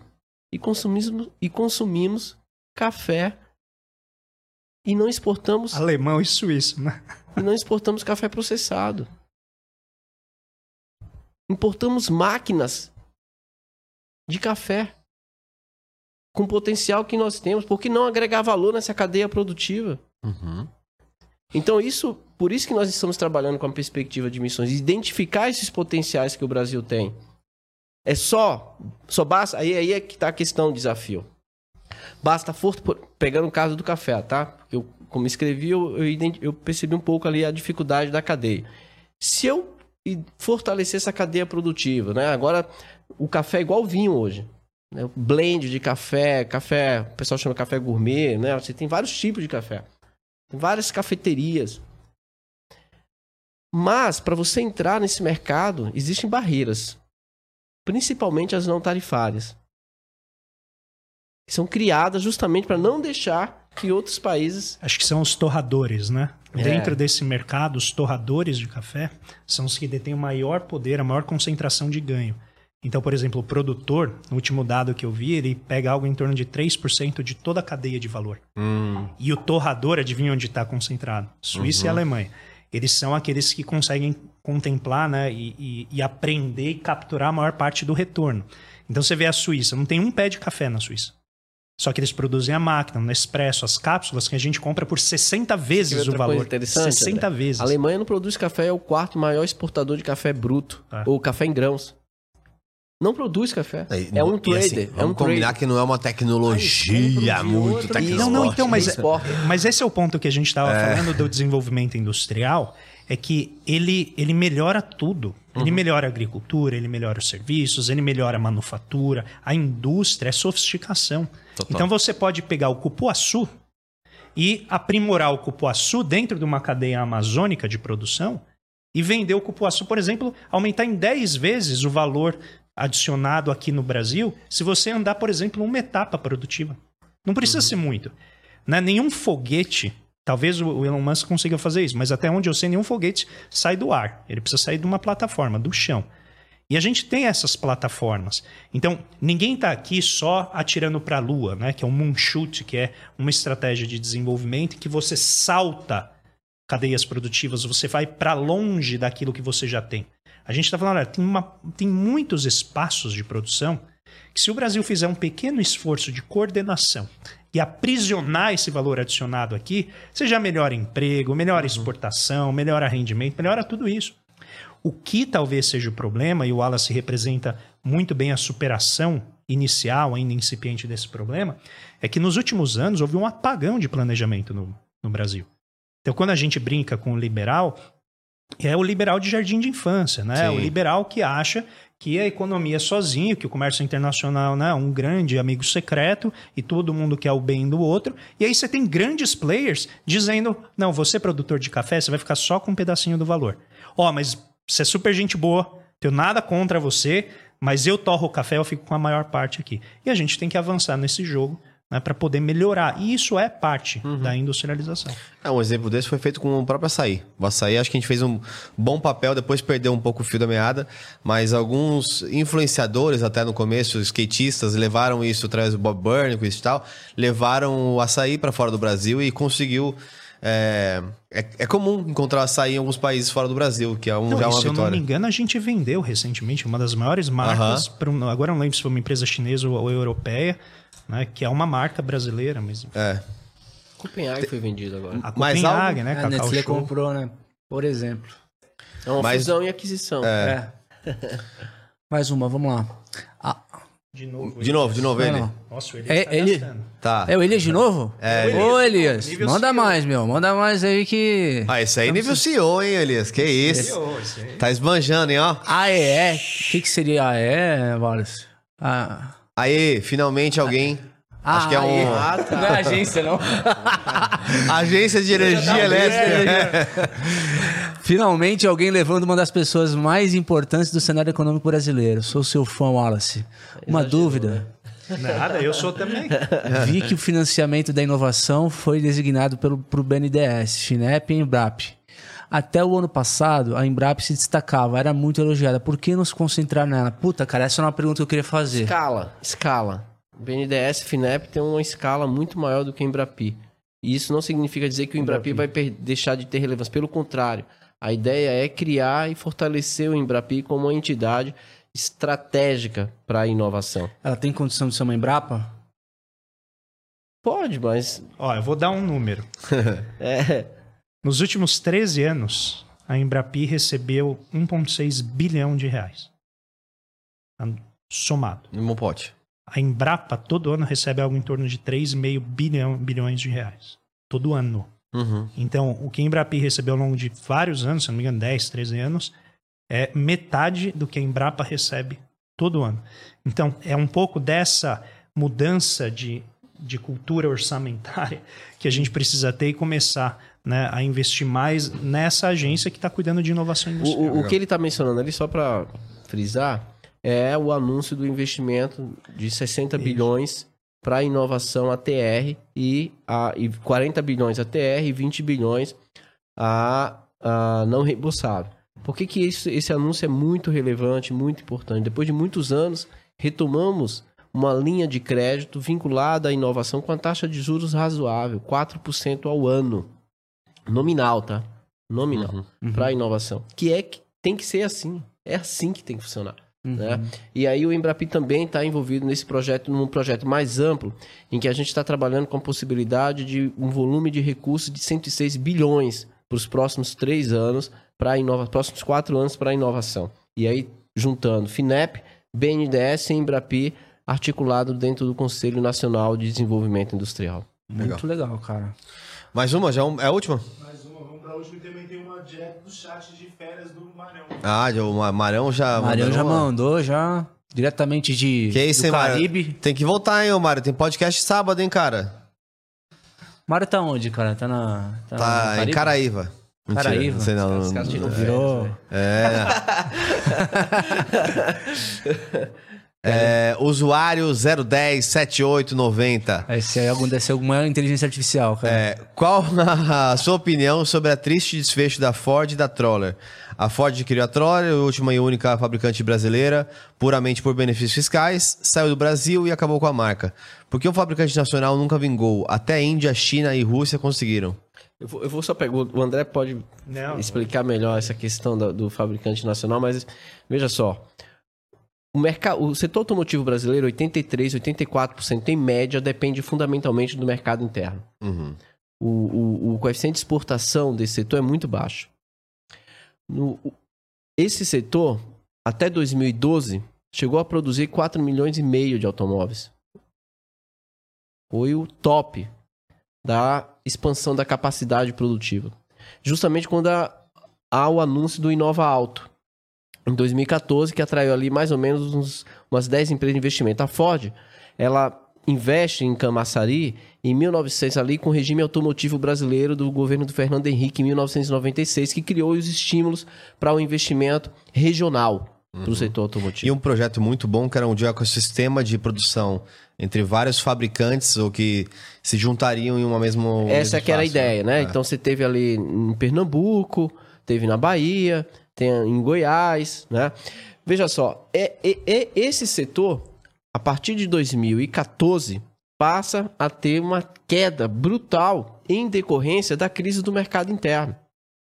É importante a gente lembrar que 2015 e 2016 as taxas de crescimento foram negativas, quase 7%. Foi uma destruição brutal do mercado interno. Uhum. Posteriormente, você tem um crescimento pífio de 1%, 1,1, 1,2. Depois você vem a crise da Covid, com a queda de menos 4,2%. Então, assim, você teve um processo de esfacelamento do maior potencial de crescimento econômico desse país, que foi o mercado interno. Você destruiu a política de valorização de salário mínimo, você enfraqueceu políticas sociais. E isso foi tendo impacto em vários setores. Um desses setores foi o setor automotivo. Essa conjuntura completamente desfavorável coincide com um processo decisório de uma multinacional. E é um outro ponto que a gente precisa pensar política industrial em país periférico. Quando você tem um, um volume grande de empresas em que o centro decisório fica nas suas matrizes. Uhum. Você fica mais vulnerável a essa decisão. O caso da Ford. Então você tem uma conjuntura desfavorável que impactou na, na- na linha de produção da empresa e, ao mesmo tempo, uma mudança estratégica da empresa na sua decisão. Tá? Então a, a- gente teve esse processo, teve essa, essa, essa, né, esse conjunto de fatores que aconteceu no mesmo período. Agora, tem um ponto que é interessante, tá? A Ford fechou, mas manteve um centro de pesquisa na Bahia, no Cimatec, de centro de excelência de P&D. Uma boa parte dos projetos da Ford no mundo são desenvolvidos lá. Engenheiros altamente qualificados que, resulta, que é resultado desse ecossistema criado nesse período. Não à toa que a BID está indo se instalar nesse, nessa, nesse, nesse parque produtivo.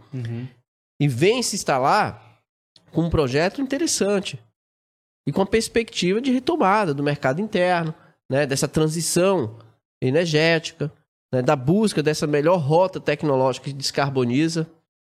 Então, é- é- tem toda essa conjuntura né, para o caso da Ford, especificamente falando. Na parte automobilística, o- as barreiras que a gente colocou do ponto de vista de qualidade impedem uma competitividade um pouco maior ou não? No sentido de é, um carro muito bom há 20 anos atrás, ele não tinha é, sistema é, digital, ele não tinha ABS, ele não tinha um monte de coisas que hoje são obrigatórias para que a gente coloque um carro para rodar. Óbvio, a gente precisa pensar na segurança, entre vários outros fatores. Mas um fator competitivo que permitiu que a Índia e China criassem o início né, daquele ecossistema eram carros que não tinham tanta segurança, mas serviam muito mais a, a talvez ao mercado local. Existe esse tipo de discussão no Brasil ou, ou as regras? Acho que o que a gente tem hoje é um modelo que tá, dá para trabalhar, faltam acho que outras questões que não são essas. Tem alguns modelos que têm seção internacional, mas também você tem uma divisão internacional do trabalho, do mercado internacional, em que algumas empresas não podem entrar. Uhum. Entende? Divisão regional. Então você tem empresas que estão produzindo aqui que vai dizer assim, olha, não, esse mercado aqui já, já tá para outra filial, então tem que esperar um pouco aqui. Então isso limita. Mas, por exemplo, pegar o caso de, de- da Toyota. Quase 40% da produção da Toyota é para exportação.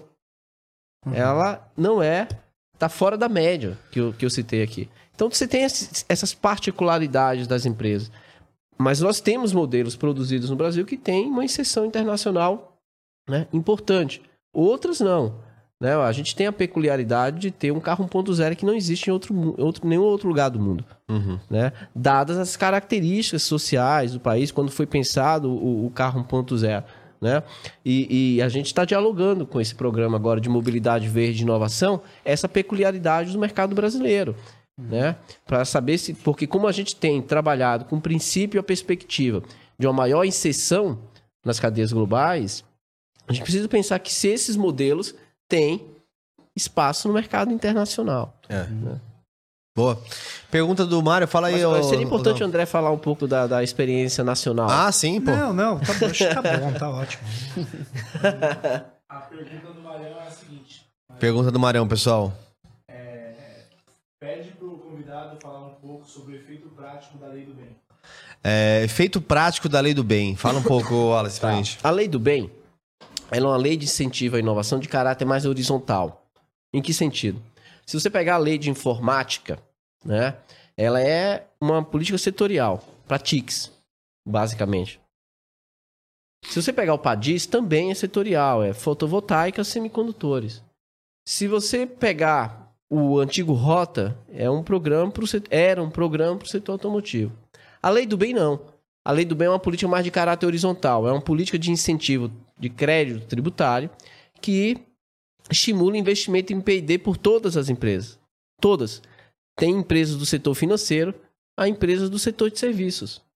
Então, muitas empresas que querem, que têm lucro real, que esse é um dos debates que a gente faz, né? O lucro presumido são empresas com menor porte E aí acaba beneficiando mais as empresas grandes de lucro real, porque aí o universo dessas empresas é menor e é mais fácil de você fazer a avaliação da política pública. Enfim, você tem que ter um limite ali, até porque também tem um orçamento, o limite orçamentário. Né? Essa lei do bem tem incentivado várias empresas do setor manufatureiro, como também do setor de serviços, como o setor financeiro. Vários. Eu fiz, eu acabei de hum, fazer um trabalho sobre isso antes de, de vir para o governo. Eu estava morando na Coreia e trabalhando como consultor do, do, do Centro de Gestão de Estudos Estratégicos, o CGE, que é uma entidade, uma, uma, uma entidade vinculada ao MCTI. Né? E o, justamente avaliando os efeitos das políticas de inovação, lei de informática, lei do bem, né, o PADIS. E uma das questões que a gente verificou no- na lei do bem é que nos últimos anos, em termos proporcionais, a indústria vem perdendo espaço em detrimento do setor financeiro. Na lei do bem. Na lei do bem, que é uma lei de inovação. Então cabe aí um, um estudo, de o que, que, que tem no setor financeiro que está gerando tanta inovação, né? Para que esse setor possa estar aumentando a sua participação no volume de recursos né, de crédito ali dentro do, do- da lei do bem em relação à indústria manufatureira. Posso fazer uma, Claro, uma última pergunta? É, bom, para quem é, não conhece ainda o Wallace, vê ele aqui todo elegante, com o broche do MDIC. É, tá no sempre com brochinho, é. talvez não tenha muita ideia né, da história dele. né? E eu conheci o Wallace pela internet, na verdade. E a gente, né, no contexto da pandemia, começou a participar de podcasts, de conversas. E aí a gente montou um programa que foi o Conexão Xangai, que teve, se eu não me engano, quase 40 episódios, em que a gente trazia personalidades, políticos, formuladores de. Até o ministro da Fazenda foi lá, o O atual. Haddad, né? O Haddad foi lá, o, o candidato a presidente Ciro Gomes. Ciro Gomes também foi, o Silvio Almeida, Silvio o Flávio Ministro Dino, também, né? ministro A- também. A gente, a gente entrevistou vários ministeriáveis lá, antes de a gente saber que eles eram ministeriáveis. E, e a gente, então, se aproximou muito. Então, ah, quem conhece o Wallace de algum tempo né, sabe que ele tem uma história. E eu ia te pedir para você contar um pouco da sua história, daquela metrópole do interior da Bahia, da qual você veio.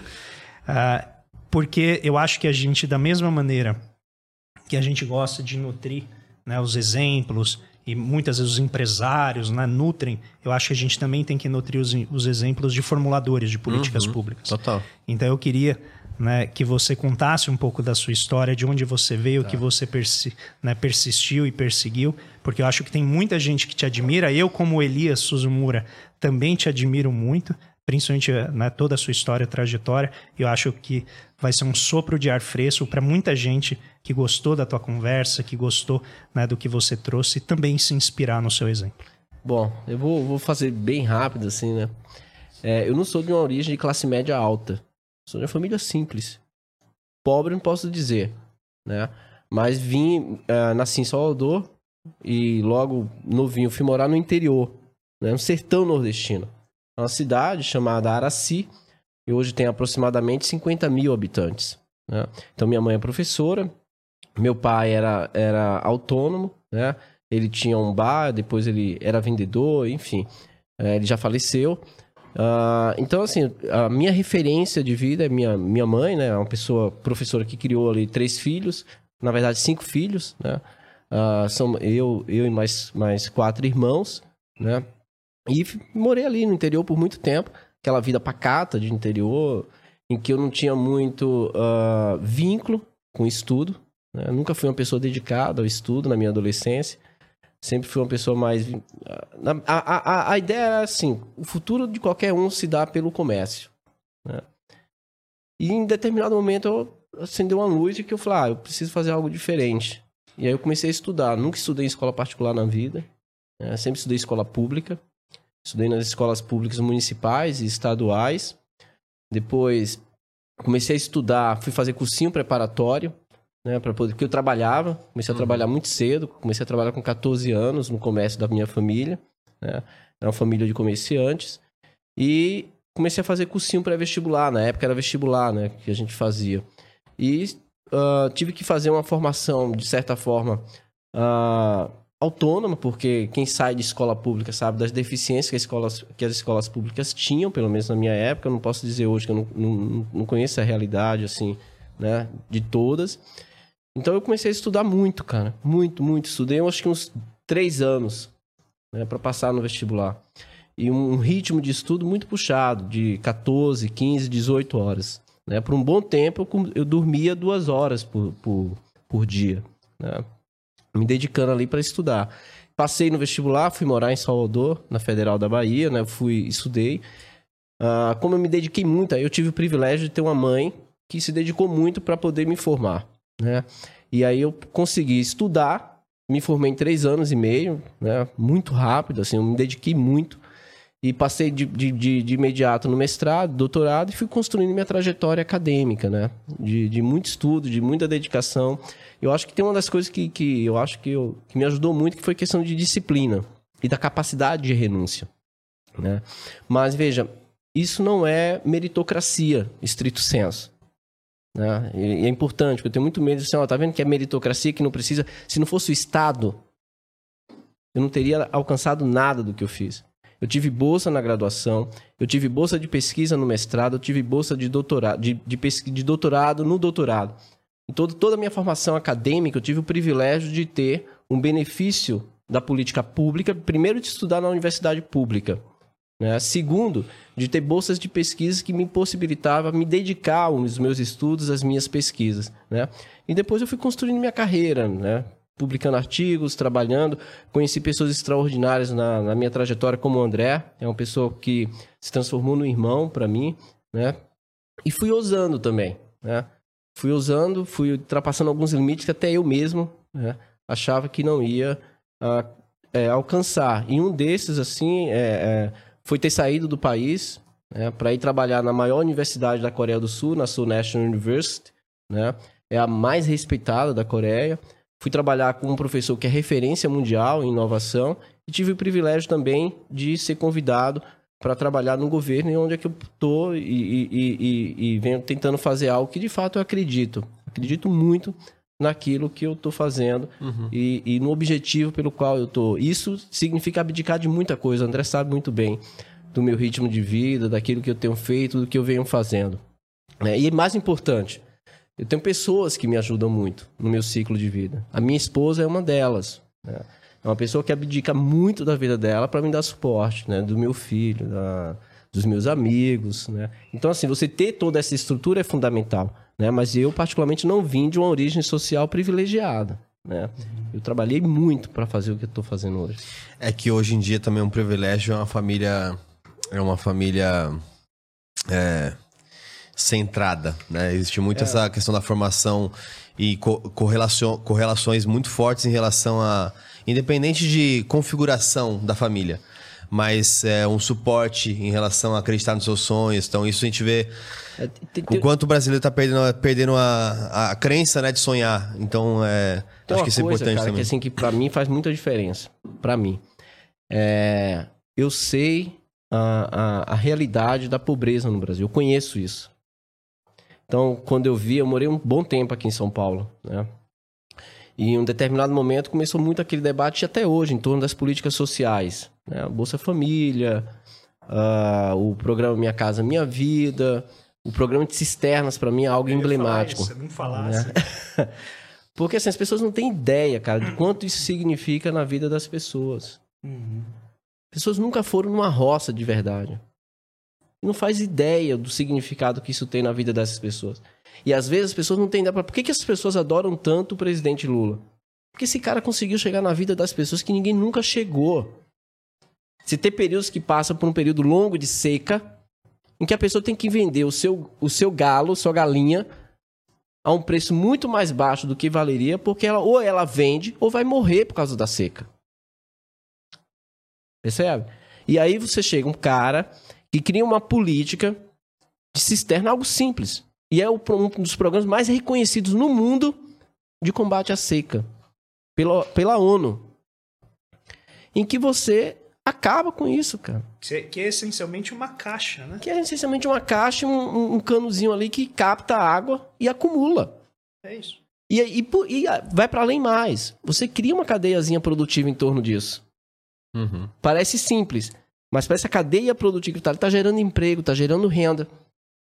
E ao mesmo tempo, saiu uma pesquisa recente da FGV que mostra como que esses programas sociais são fundamentais como porta de entrada para a ascensão social. O Bolsa Família é um exemplo disso. Então, ter vivenciado, ter presenciado isso na minha vida é fundamental para eu ter sensibilidade naquilo que eu estou fazendo. É fundamental. Por isso que eu falo política industrial, política de inovação, a gente está falando aqui de fronteira tecnológica. Eu sei muito bem onde eu quero chegar, onde ela tem que chegar. É fundamental. Então, quando se a gente dialogar o minha casa, o minha vida, ela tem todo um efeito na cadeia produtiva nacional, da construção civil, de geração de emprego, é um dos setores que mais gera emprego no país. Uhum. Por isso que a Lava Jato, como ela foi conduzida, foi um crime sem precedente de quebrar cadeias produtivas de pessoas jurídicas e não ter punido as pessoas físicas, paralisando uma cadeia produtiva estratégica para o país. Que tem uma finalidade final de equilibrar um problema de déficit urbano, de moradia. Então, o programa, o, repito, o, o, o- programa, por exemplo, de, de acesso ao ensino superior, a gente pode fazer várias discussões aqui. Mas você ter um membro de uma família que nunca estudou na vida, aquela família, ao ensino superior. Cara, eu, eu trabalhei quando eu estava no mestrado na Unicamp. Essa experiência para mim foi muito importante. Porque como a gente vivia muito dentro da universidade pública, o nível de debate, né, você começa para ir para um nível de abstração que você foge muito da realidade. Mestrado, doutorado, você está falando ali, eu fiz mestrado, doutorado na Unicamp, então você está falando com a nata intelectual do país. USP, Unicamp, né? Quando a gente está. É fato, né? E aí eu comecei a dar aula em, entidade, em, em instituições privadas. E ali eu comecei a ver os resultados das políticas sociais no país, na vida de outras pessoas. Né, uma- uma- de empregadas domésticas que nunca tinham entrado na universidade na vida. Um pouco do programa daquele filme é, Que Horas Ela Volta. Eu vi aquilo na minha vida dando aula para cursos em faculdades privadas em que as pessoas trabalhavam o dia inteiro e chegavam mortas para poder pelo menos estudar um pouquinho. E aí, cara, como professor, você tem que se reinventar. Você não pode cobrar de uma pessoa daquela ali que chegou 5 da manhã para trabalhar e sai 6 da tarde, que muitas, boa parte das empregadas domésticas no Brasil passam por esse tipo de situação, eu não posso chegar e cobrar da mesma forma que eu cobro de um aluno que está dedicado 100% ao estudo, como foi a minha realidade. E você entender isso, então assim, minha origem social me permitiu identificar esse tipo de situação e amadurecer muito em torno disso. Né? Então, assim, eu já. Uma vez eu conversando com o André, eu contei, o André ficou surpreso, que o André não, não, não, não achava que essa seria a minha origem social. Né? E aí a gente conversou muito sobre isso, sobre outras questões de, de ordem pessoal, mas essa é a minha origem social e eu tenho muito, tenho muito orgulho disso. Muito orgulho. Maravilha. Muito legal. E assim, acho que é, o dia que a gente tiver toda essa riqueza, né? Então, assim, é, aflorada, né, dos, dos tantos engenheiros que estão no Uber hoje, tantas pessoas que é, podem ter oportunidade no Brasil como um todo, é, acho que a gente vai estar num ambiente muito melhor. Tem discussões, por exemplo, de pô, tintas de tintas de telhado que gera que conseguem fazer tipo a, a questão fotovoltaica que gera energia para lugares isolados. Então tem, tem tanta coisa que a gente pode descobrir ainda e que a gente tá só engatinhando, né? Então assim, é, eu Até asfalto, né? É, até Pensou no asfalto. centro-oeste, É. um montão de sol, se É. fazer um asfalto aqui. Então, assim, são, são questões sempre difíceis, né? Porque, de novo, no meio de uma economia tem uma cultura e tem uma política e são muitas coisas juntas, mas eu acho que enquanto o Brasil puder dialogar e encontrar caminhos, a gente vai estar sempre um pouco mais rico. Acho que esse é o caminho. Wallace, você me permite fazer algumas Claro, perguntas objetivas? É o ping-pong do Diegão. Vamos lá. É, coisa rápida aqui. Só para descobrir um pouco mais de você aí. Você, se eu te falar dois tipos de ser humano, qual você escolheria? É, o homem é bom por natureza, né? Puxa Rousseau. Ou o homem é mau, ao menos que tenha que ser bom, aí puxa Maquiavel. O que, que você. Eu posso não escolher nenhum dos dois. Porque eu acredito muito na. Vou te na... dar uma terceira então. O homem é Me resultado. deu Marx. Me ofereço a, Marx. A, a condição humana é determinada pelo meio que vive. Eu acho que o homem ele é construído historicamente. Perfeito. Acredito na construção histórica do ser humano. Eu sabia por algum motivo que você ia pedir a terceira. Boa, cara. Me diz uma coisa. O que que o cara que tá batalhando agora no governo para fazer acontecer ensinou pro cara da academia? Nossa, Muito- senta que vem a história. Aí vem muita coisa, cara. Não, se quiser sintetizar, fica à vontade. Mais do que tudo, mais do que tudo, é ter um poder de diálogo muito grande, de compreensão e de ouvir. Muito. Tá no governo é você ouvir mais do que falar. Tem que ouvir muito, muito. Porque a margem para o erro é muito pequena. Uhum. A cobrança para o acerto é muito grande. Né? E, aí eu, e aí eu falo assim, cara, se tem uma pessoa com quem eu estou aprendendo muito, mas muito sobre isso, sobre gestão pública, sobre o papel do, do, do ator público é com o vice-presidente, Geraldo Alckmin. É um ser humano extraordinário. E isso talvez tenha sido, tenha sido assim, a, a, cade- a, a curva que eu tenho mais aprendido assim, dentro desses oito meses que eu estou no governo. Perfeito. E se você pudesse dizer pra gente é, um mentor, uma passagem que você deixou marcado na sua vida, quiser dividir com o público, ou mesmo uma obra que você indica aí que fez parte da tua formação intelectual. Muitos, mas assim, uma que, que, que do ponto de vista de formação intelectual, que, que me, me, me ajudou muito a pensar é, são as obras do Marx. E eu não sou marxista. Mas me ajudou muito a pensar a- as contradições da sociedade. O que move a sociedade são as contradições. Né? E pensar na dialética foi um livro que teve um impacto muito grande na minha vida, assim, de reflexões. Mas esse é um livro, mas um outro, e talvez o mais impactante na minha vida. Mas é o capital. Isso. Mas um outro, do ponto de vista de literatura, esse foi o mais impactante para mim. É Vidas Secas, o Graciliano Ramos. Esse é o mais impactante na minha vida, né? Porque eu conheço aquela realidade do, do sertão nordestino, do homem nordestino, e tenho uma admiração profunda pelo homem nordestino. Né? E a obra do Graciliano Ramos é, ela é, ela é atemporal. Para Ela é entender. bem direta, Muito, né? muito. Machuca. Então, pra, pra mim, a, a obra que mais impactou na minha vida é a do Graciliano Ramos, Vidas Secas. Legal, ótimo. E aí, pra gente finalizar, pro Wallace, o que é o trabalho? A minha vida. Eu sou viciado nisso, cara. eu sou viciado. Eu tenho prazer em fazer o que eu tô fazendo, o que eu sempre fiz. Pra mim não é sacrifício nenhum. Você é um otimista, cara? Sou. Com relação, apesar do... Eu sou realista, como um materialista nesse sentido. Eu sou muito realista. Eu sei o que que é possível, o que não é possível na minha avaliação. Mas eu sou movido pelo, pelo sonho, daquilo que eu acho que posso Você fazer. sabe esperançar. É. Mas, assim, se tem algo que eu gosto de fazer na vida é trabalhar, cara. Pra mim não é sacrifício nenhum. Nenhum, absolutamente nenhum. O André me acompanha nesse período, ele viu toda a minha vida na Coreia, assim, acompanhou, ele viu. Fiquei morando sozinho na Coreia, longe da- do meu filho, longe da No minha meio da esposa. pandemia, né? No meio da pandemia, né, por um bom tempo. Isso por um objetivo na vida, sabe? Então, assim, trabalho pra mim é algo que eu sou apaixonado pelo que eu faço. Agora você me lembrou de mais uma, mas é É meu é filho, né, rapidinho. cara? Tem um filho, Como você trouxe a crença de que o homem é construído historicamente, você, com sabedoria do povo coreano, identifica alguma coisa no povo coreano que fez desaguar é, em toda a construção histórica do crescimento deles até agora? Disciplina. É um povo muito disciplinado. Tá. Muito disciplinado. Disciplina e a perspectiva da concorrência na vida deles. O que não necessariamente seja algo positivo. A questão da concorrência. Porque ge- gera um ambiente de pressão social que é altamente questionável. Uhum. É, então, assim, a questão da disciplina que eles têm, da perspectiva de. E aí é uma outra coisa que eu acho extraordinária. É a identidade de nação. São nacionalistas. Não, então eu ia, eu ia colocar isso porque é um povo que tem muita visão.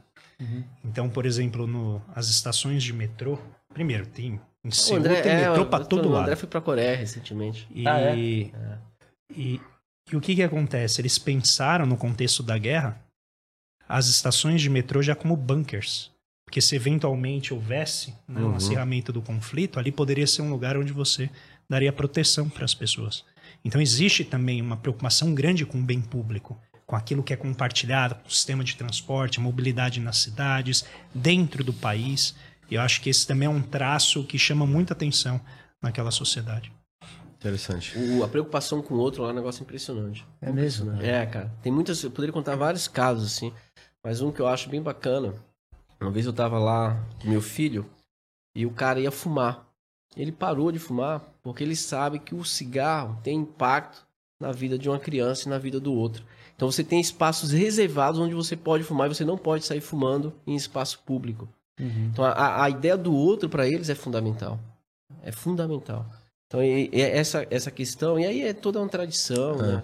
E de alguma forma, acho que no processo histórico também, o inimigo externo, acho que ajuda, né? Porque Ajuda. aqui a gente tá, tem muito inimigo interno, né? A gente fica brigando, cadê o nosso inimigo?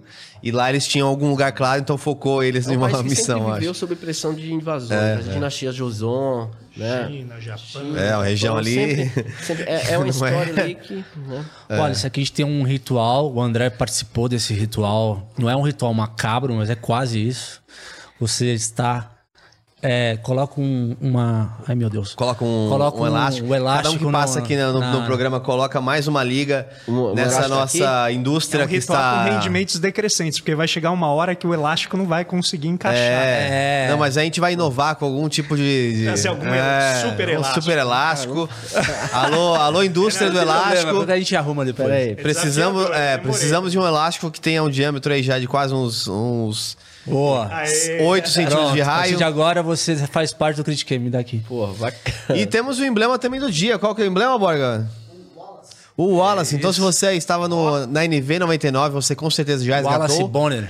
O Wallace, você pode resgatar em nv99.com.br barra resgatar Wallace por 24 horas, pode ser seu, é de graça e depois só no mercado capitalista aí dos seus amiguinhos que pegaram de você. É, acertou a gravata ali, ó. Wallace, Estilosíssimo. muito obrigado pela tua presença, cara. Desejo sucesso na tua missão aí. Com certeza, tenho certeza que vai ter sucesso, cara. Obrigado. Bom, eu que quero agradecer, eu tô fiquei muito privilegiado pelo convite em participar aqui. É uma honra mesmo, de verdade, muito bom ter batido esse papo. Eu acho que tem um bom tempo que eu não tinha esse tipo de bate-papo descontraído, sem ah, nenhum tipo de preocupação, de tensão, né? E mais, mais do que tudo, assim, tá na companhia aqui do meu parceiro, do meu amigo e irmão André, é uma pessoa que eu tenho uma admiração muito grande, né? Então eu quero agradecer muito a vocês e a todos aqueles que estão nos acompanhando até agora aí. Um abraço forte. certeza. E fico à disposição. André, obrigado pela presença aí. Portas abertas, hein, cara. Eu Foi show de bola. agradeço e, ó, se eu vier a terceira, aí já tô, já tô. Pode vir, Já pô. escreve Vamos-. De música, né? É que a gente vai ter, que, É, ó. vai ter que achar outra pessoa, né? Mas a gente podia retomar o Shanghai Connection mas também, isso fazer não- um negócio. Isso é fácil. Um negócio diferente aí, movimentar esse, esse Vocês mundão têm- aí. precisam convidar o André, o Paulo e o Elias. E o Elias. Vamos fazer, fazer Ah, um... vamos, vamos, se É. Deus quiser, cara. Vamos lá, reviver Mas eu agradeço muito o convite, por me deixar vir aqui atrapalhar a conversa. E acho que foi muito boa, acho que eu gostei bastante. E tenho certeza que quem tá em casa também Opa, com certeza. saiu, sai daqui provocado. Que, Sim, é, que é o que total. a gente quer. É, a gente às vezes tem, tem é, divergências de opinião, mas assim, é, às vezes erramos até na- no, no tom que a gente chega, né? Eu, eu Diego às vezes bate, bate cabeça, mas é sempre pensando no bem, pensando em como a gente faz as coisas certas. Então, pô, sucesso enorme, tomara que dê é, tudo certo. Acho que a indústria carece de, de melhorias, acho que a gente tem é, um, um novo rumo aí é, pela frente de, de flexibilizações e também de incentivos. E aqui, né, no Critique, que é o que- algo que nos cabe, o que a gente vai tentar fazer sempre é trazer o diálogo e trazer é, a convergência de ideias, porque a gente precisa é, incentivar as pessoas que estão assistindo a conversar mais com o amiguinho, porque assim, existe cooperação e a cooperação é o que vai nos levar a acelerar o nosso caminho. Ponto. Acho que é isso. Ainda mais quando a gente aprende, né? Exatamente. é. Valeu, galera. Obrigado aí pela audiência, sua companhia. Eu critiquei. Ô, Borgueta, avisa a gente aí qual que é. Que, que... Amanhã a gente vai ter engenharia detalhada. Ah, Olha Boa. isso, engenheiros agora, papo de engenharia. Que não estão fazendo Uber. Ah, mentira, brincadeira. brincadeira, pessoal. Ó, agora você. É, vou tomar. vou tomar hate aqui, mas tudo bem, pessoal. Então tá é bom. isso? Obrigado mais uma vez. Lucão, chama a vinheta aí pra nós.